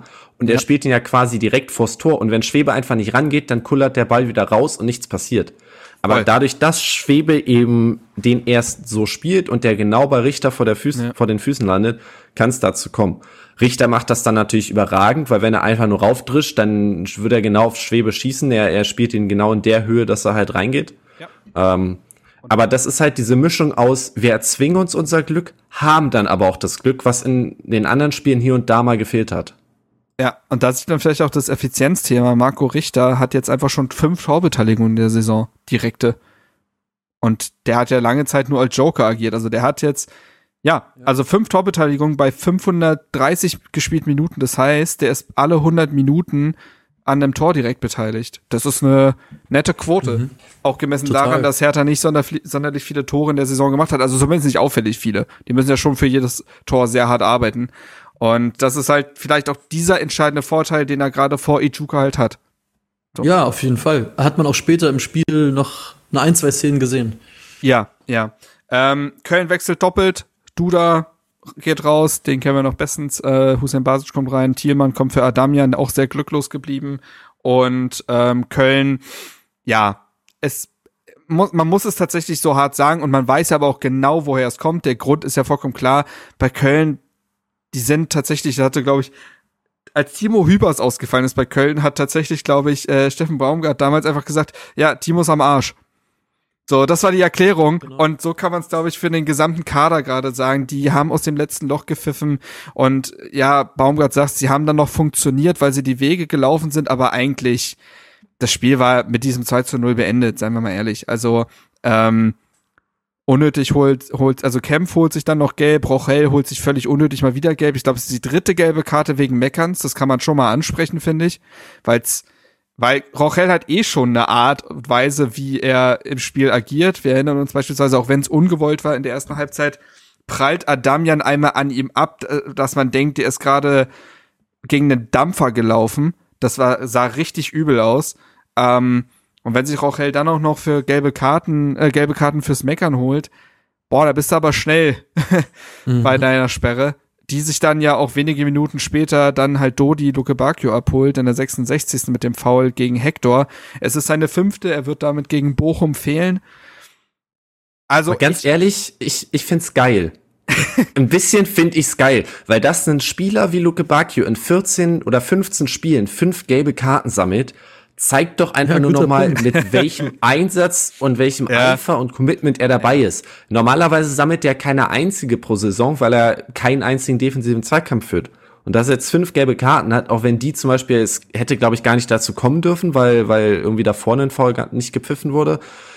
Aber es ist natürlich bitter, wenn er gegen Bochum fehlt, aber irgendwie ist das ein bisschen aber- symptomatisch und- und für den neuen fehlt- Dodi. Ja, aber er fehlt dann ja nicht gegen Wolfsburg und Union. Also diese fünfte Gelbe kommt ja irgendwann. So, weißt du was? Also äh, dann aus härter Sicht muss man doch eigentlich sagen, dann ja gerne gegen den schwächsten Gegner. So aus den nächsten Spielen. Ähm, gut, er, er sieht die gelbe Karte, geht drei Minuten später runter für Ijuke.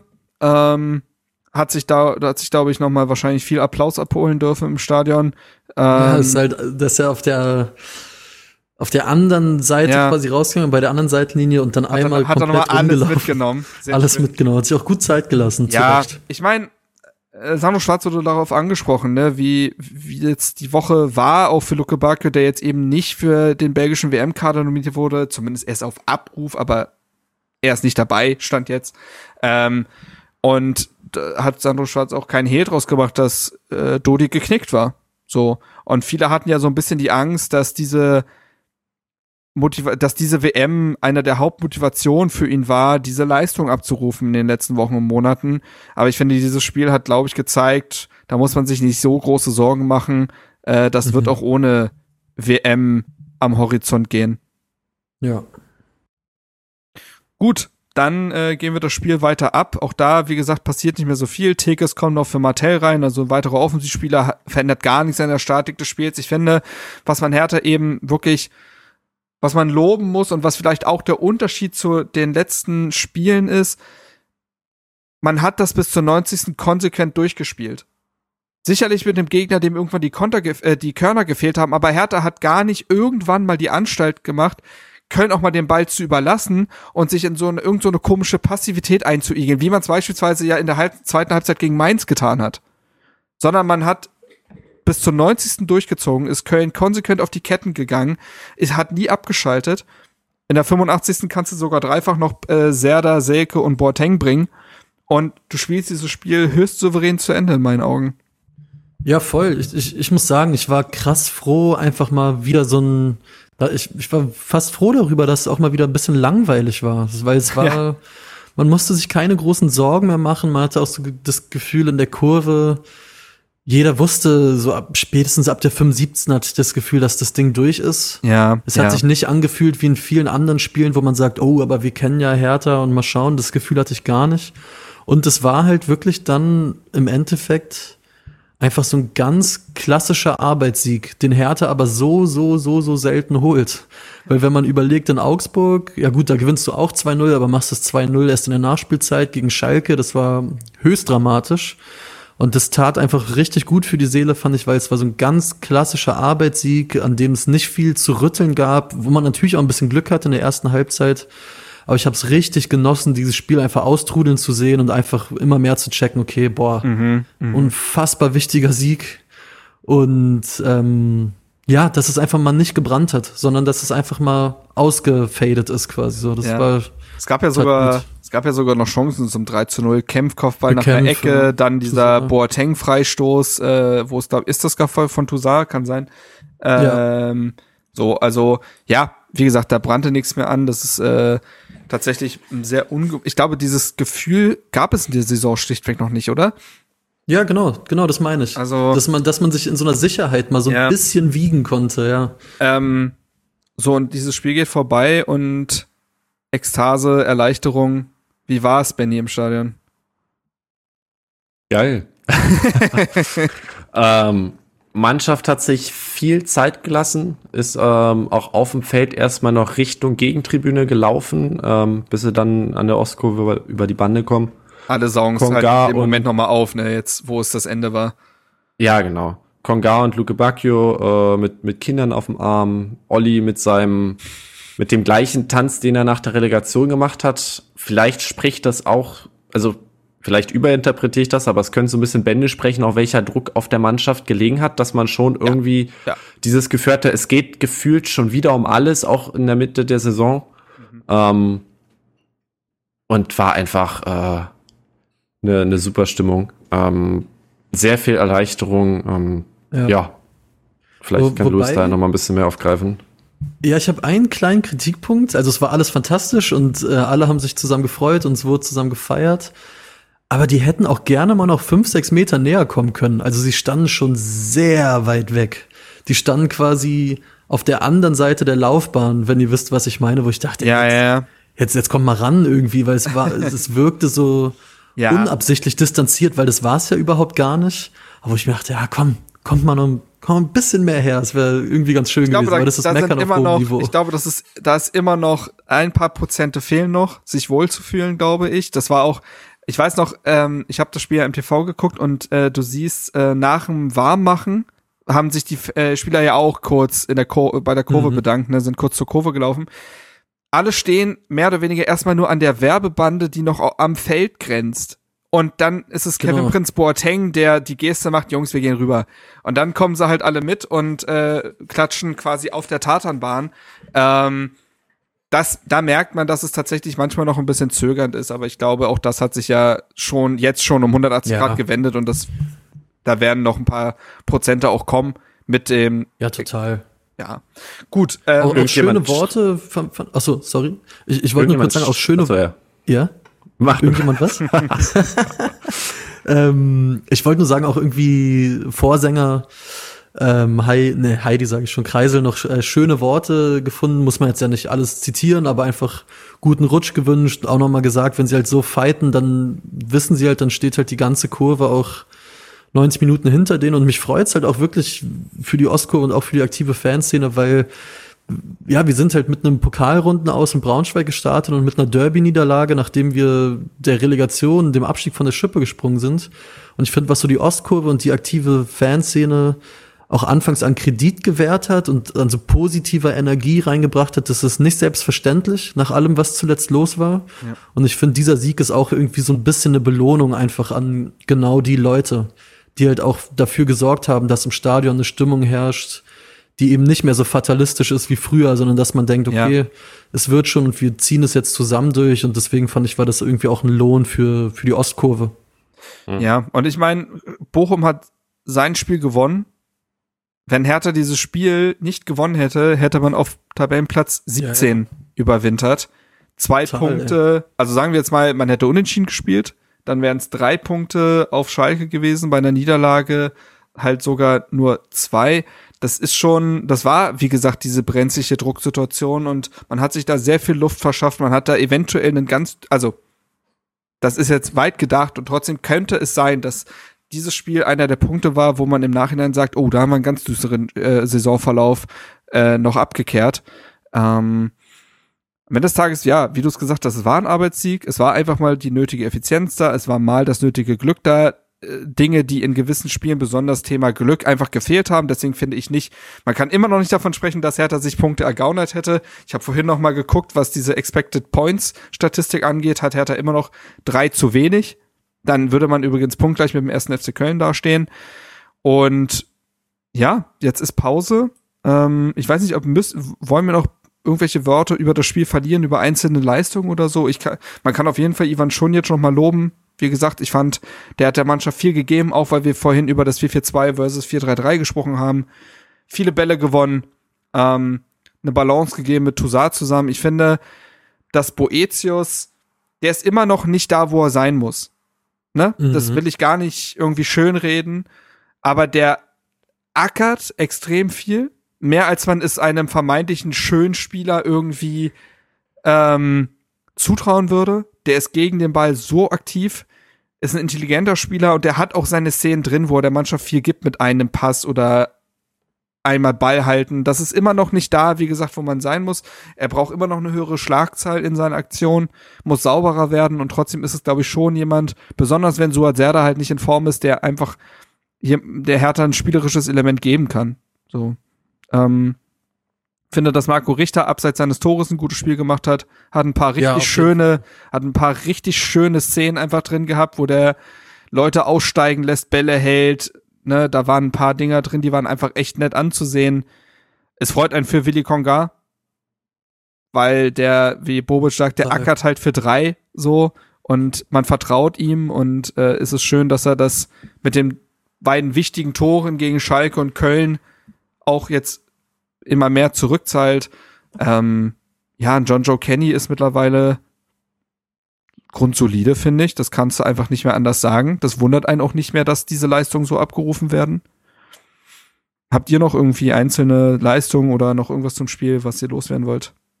Mittelstädt? Ja, ja, ich habe auch drüber Der einfach, es, es tut mir leid, Es- aber du hast in diesem Spiel wirklich den direkten Vergleich gehabt und das sind für mich Welten. Er war auch tatsächlich nach 90 Minuten der schnellste Spieler. Er war schneller als Luke Bacchio und Meiner in seiner, in seinem Topspeed.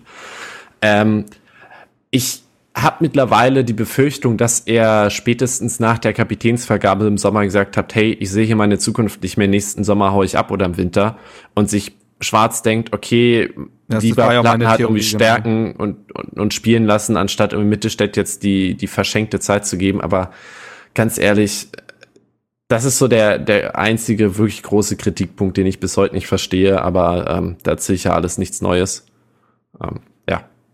Ja, ich, ich finde, bei Maxi siehst du halt auch einfach vor dem, wie vor dem 2 zu 0, da gab es noch etliche andere Szenen, mit dem, also in so engen Räumen was rausspielen, das kannst du mit dem einfach ganz, ganz anders als mit Marvin Plattenhardt. Bei Marvin Plattenhardt geht es halt viel um diese Breite und um diesen Platz, dass er, den er haben muss zum Flanken. Und mit Maxi kannst du halt auch mal ein, zwei, drei kurze Pässe spielen, dich irgendwie auf engem Raum durchdribbeln. Der eröffnet dir halt echt andere Möglichkeiten. Und ich, ja, ich fand auch, es war ein klar erkennbarer Unterschied. Absolut. Hat die Seite auch besser verteidigt, eben dadurch, dass er mehrere Bälle abgefangen hat, einfach antizipiert hat. Dadurch kam es gar nicht erst so dazu, dass der Rechtsaußen irgendwie den Ball bekommen hat. Es gab diese eine Szene, die für mich auch nochmal zeigt, welche Dimension er noch mit reinbringt, wo er nach innen zieht und mit dem rechten Fuß einfach mal abzielt. Es ist egal, dass der Schuss nicht aufs Tor ging oder so, aber einfach, dass er sich das traut, dass er auch mal einen Halbraum bedient. Das kennt man vom Plattenhardt nicht. Der ist immer in sehr absoluten Räumen, Plattenhardt. Also, ähm, und ja, du, also ich erzähle ja hier auch wirklich nichts Neues und mir wird ja auch immer eine Agenda unterstellt und so, aber ich finde tatsächlich, wir sind da mittlerweile an so einem Punkt, wenn Leute Plattenhardt noch vom Mittelstädt sehen, dann wird's langsam faktenresistent. Also ich habe das jetzt wirklich sowohl hier im Podcast als auch im Artikel auch nochmal mit sehr vielen Zahlen belegt. Ähm, ich finde, der Eye-Test, wie man es ja nennt, also das, was man auch wirklich auf dem Feld sieht, ohne die Zahlen im Kopf zu haben, belegt das. Mittelstädt ist der bessere Linksverteidiger. So. Und das ist auch der Linksverteidiger, der fünf Jahre jünger ist. Also auch Mhm. nochmal eine andere Perspektive mitbringt.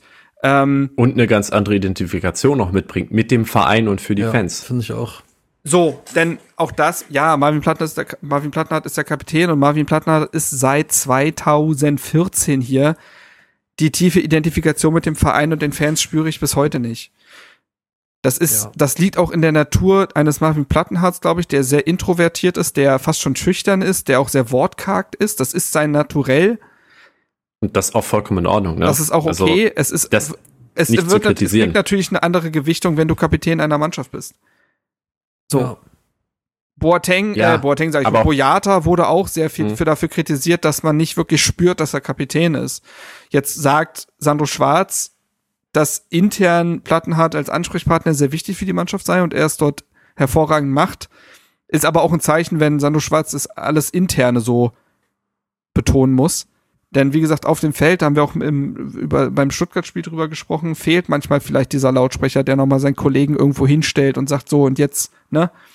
Ähm, ja, keine Ahnung. Ich will mich nicht an dem Thema wieder aufreiben, aber ich finde dieses Spiel, einfach weil beide gespielt haben, unfreiwillig, weil Platten hat sich verletzt hat und da wünscht man natürlich gute Besserung, hat nochmal, hat noch mal den Vergleich ziehen lassen können und ja, für mich ist es, für mich, für mich ist es kein, für mich ist es kein Zweikampf eigentlich. So. Hm. Aber es ist wie es ist und du musst jetzt eben auch schauen, dass du mit Lukas Ulrich äh, einem Eigengewächs irgendwie auch die Perspektive aufzeigst. Da bin ich auch gespannt, wie Bobic sich im Winter, und ich glaube, da wird sich's entscheiden, ähm, wie da gewisse Fragezeichen zu Ausrufezeichen umgewandelt werden, bin ich mal gespannt. Aber da wird bald Klarheit herrschen müssen auf der Position. Ein letzter Gedanke oder ein letzter Satz zum Spiel nochmal. Ähm, irgendjemand hat auf Twitter geschrieben, es ist 214 Tage oder so her, dass die Spieler ihre Trikots vor der Kurve ablegen mussten. Und am Samstag feiern sie mit ihren Kindern auf dem Arm und der Kurve zusammen. Mhm. Das fasst irgendwie nochmal, finde ich, richtig schön und prägnant äh, die Entwicklung des Gesamtvereins äh, in, in den letzten Wochen und Monaten da. Ähm, und passt ja auch zu dem, was Luis meinte mit dem Kredit, den man vor der Saison gegeben hat und dass äh, die Mannschaft, wenn auch gerade so genug dafür leistet, dass dieser Kredit nicht komplett umsonst äh, vergeben wurde, sondern man halt wirklich jetzt einen halbwegs versöhnlichen Jahresabschluss hat und das ist, glaube ich, äh, richtig wichtig. Ja. Kann man, glaube ich, so Voll. festhalten. Gut, dann würde ich sagen, haben wir es, oder? Zu dem Spiel. Ähm, Hertha steht damit nach 15 Spielen mit 14 Punkten da. Ähm, da. Mit diesem Sieg, finde ich, und dem gesamten Spieltag ist die Tabelle nochmal auffällig zusammengerückt. Ja. Also Hertha hat den Anschluss äh, äh, hergestellt zu Augsburg, ähm, Köln, ich lasse Leverkusen raus. Einfach mal, weil die gewinnen jetzt auch die letzten drei Spiele unter Xabi Alonso und sind damit eigentlich ein bisschen weg. Aber auch Mainz mit 19 Punkten ist, kann sich nicht rausreden. Und so hat, sind da plötzlich wieder ein paar Vereine mit drin und das tut Hertha natürlich gut, dass da vielleicht auch bei anderen Vereinen ein bisschen Unruhe herrscht und die jetzt auch ein bisschen gucken müssen.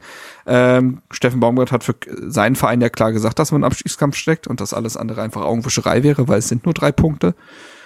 Und man hat sich damit auch nochmal vor den VfB Stuttgart geschoben, der gegen Leverkusen verloren hat. Da mal, darf mal gespannt sein, wie die Trainerfrage beim VfB ausgeht ähm, und wie das nochmal alles beeinflussen wird.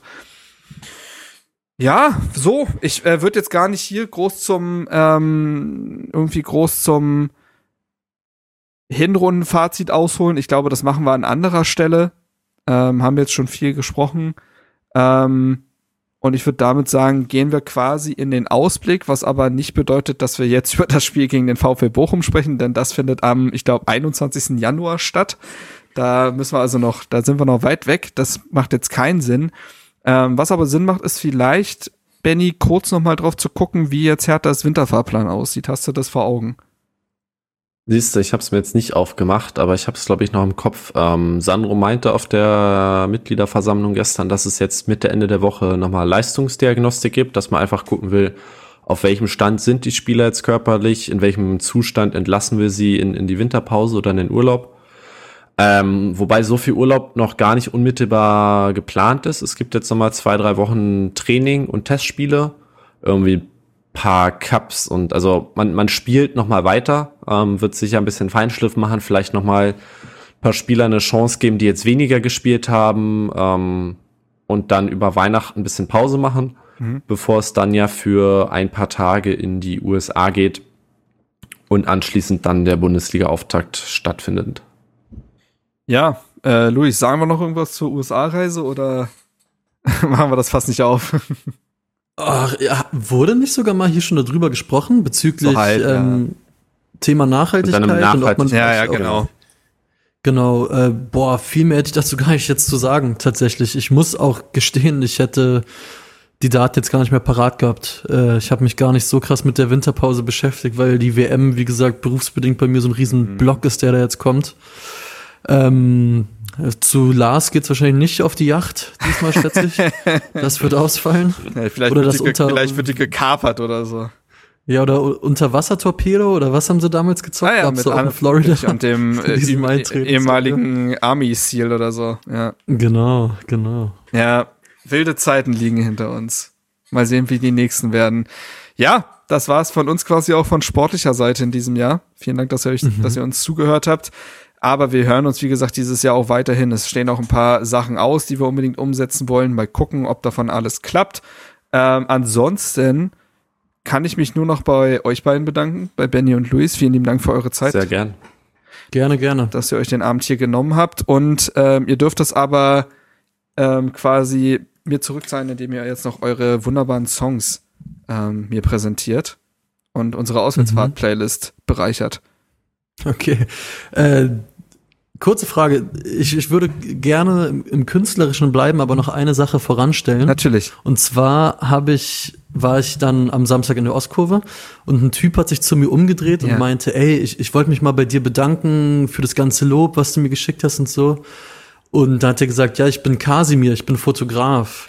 Ah. Und das ist ein Typ, der heißt Kasimir Weich. Der macht so überragende Bilder. Und der macht unfassbare ja, Fotos auf Instagram. Ja. Also der ist generell, hatte dann erzählt, so Videograf und Fotograf, aber eben auch Hertaner durch und durch. Ja. Und at kasimir.weichert mit W-E-I-C-H-E-R-T. Checkt es auf jeden Fall mal aus auf Instagram, weil das sind so krass gute Fotos, so was Hertha Auswärtsfahrten angeht, Heimspiele, das Fanszene. Das fängt viel, viel ein. Die Bilder, so haben, die Bilder haben alle Seele.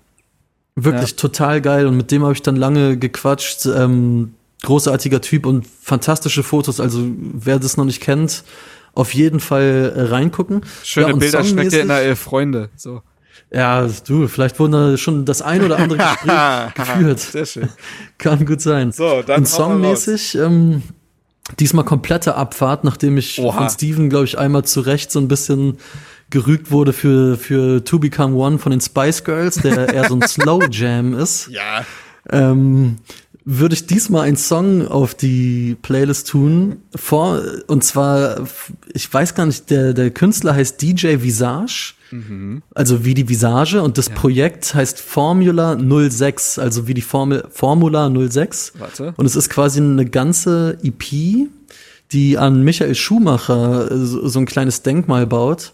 Und davon würde ich gerne den Monte Carlo äh, Radio Mix auf die Playlist werfen. Es ist selten in meinem Leben so ein Banger gehört. Das ist unfassbar. Na gut. Also wenn man das auf Kopfhörern hört, das, das schiebt einen so dermaßen an. Und, ähm, ich glaube, das macht. To Become One, was so das, das Power-Level angeht, mehr als wett, hoffe ich. Okay, Benny, kannst du kannst du kontern? Ja, ich kenne den Song nicht, von daher weiß ich nicht, ob meiner genauso anschiebt. Ich habe ja sonst immer eher auf äh, inhaltliches äh, Passen geachtet. Ja. Diesmal habe überlegt, ob ich mir da jetzt irgendwas drehen kann, ähm, aber ich lasse es. Ähm, auch ein Song, den, den ich einfach recht geil finde, ähm, von Echo Fresh zusammen mit Culture Candela, scheißegal. Culture Was? Candela kommt auf diese Playlist. Ich, äh, der Tag Ja, ist gekommen. Muss, irgendwann muss- Wie heißt der? Alles ist geil. Nee, scheißegal. Oh, habe ich gerade gar nicht zugehört. Okay, gut, scheißegal. Ist, äh, ist notiert. Echo Fresh und Culture Candela. Mal gucken, äh, was uns da für Post erreicht. gut, dann haben wir es an der Stelle. Ähm, ich kann mich nur noch bei, wie gesagt, den HörerInnen bedanken für eure Zeit. Ich hoffe, ihr hattet ein bisschen Spaß mit der Folge. Wir wissen noch nicht, wann wir die nächste aufnehmen. Kann sein, dass wir nächste Woche hier schon wieder sitzen und irgendwas machen. Kann aber auch sein, dass wir uns erst in ein paar Wochen melden. Ist für uns ja jetzt auch eine etwas ungewisse Zeit. Ähm, gut, und ansonsten, was, was könnt ihr machen? Ihr könnt auf unserem Blog natürlich ein paar Artikel lesen. Wir haben auch ganz viele nostalgische Artikel, wo wir auf Spiele und Spieler und Mannschaften zurückgucken. Ihr könnt alte Folgen von unserem Podcast hören. Ihr könnt uns Rezensionen schicken. Ihr könnt uns einen Stern bei Spotify geben. Was kann man noch alles heutzutage tun? Äh, YouTube.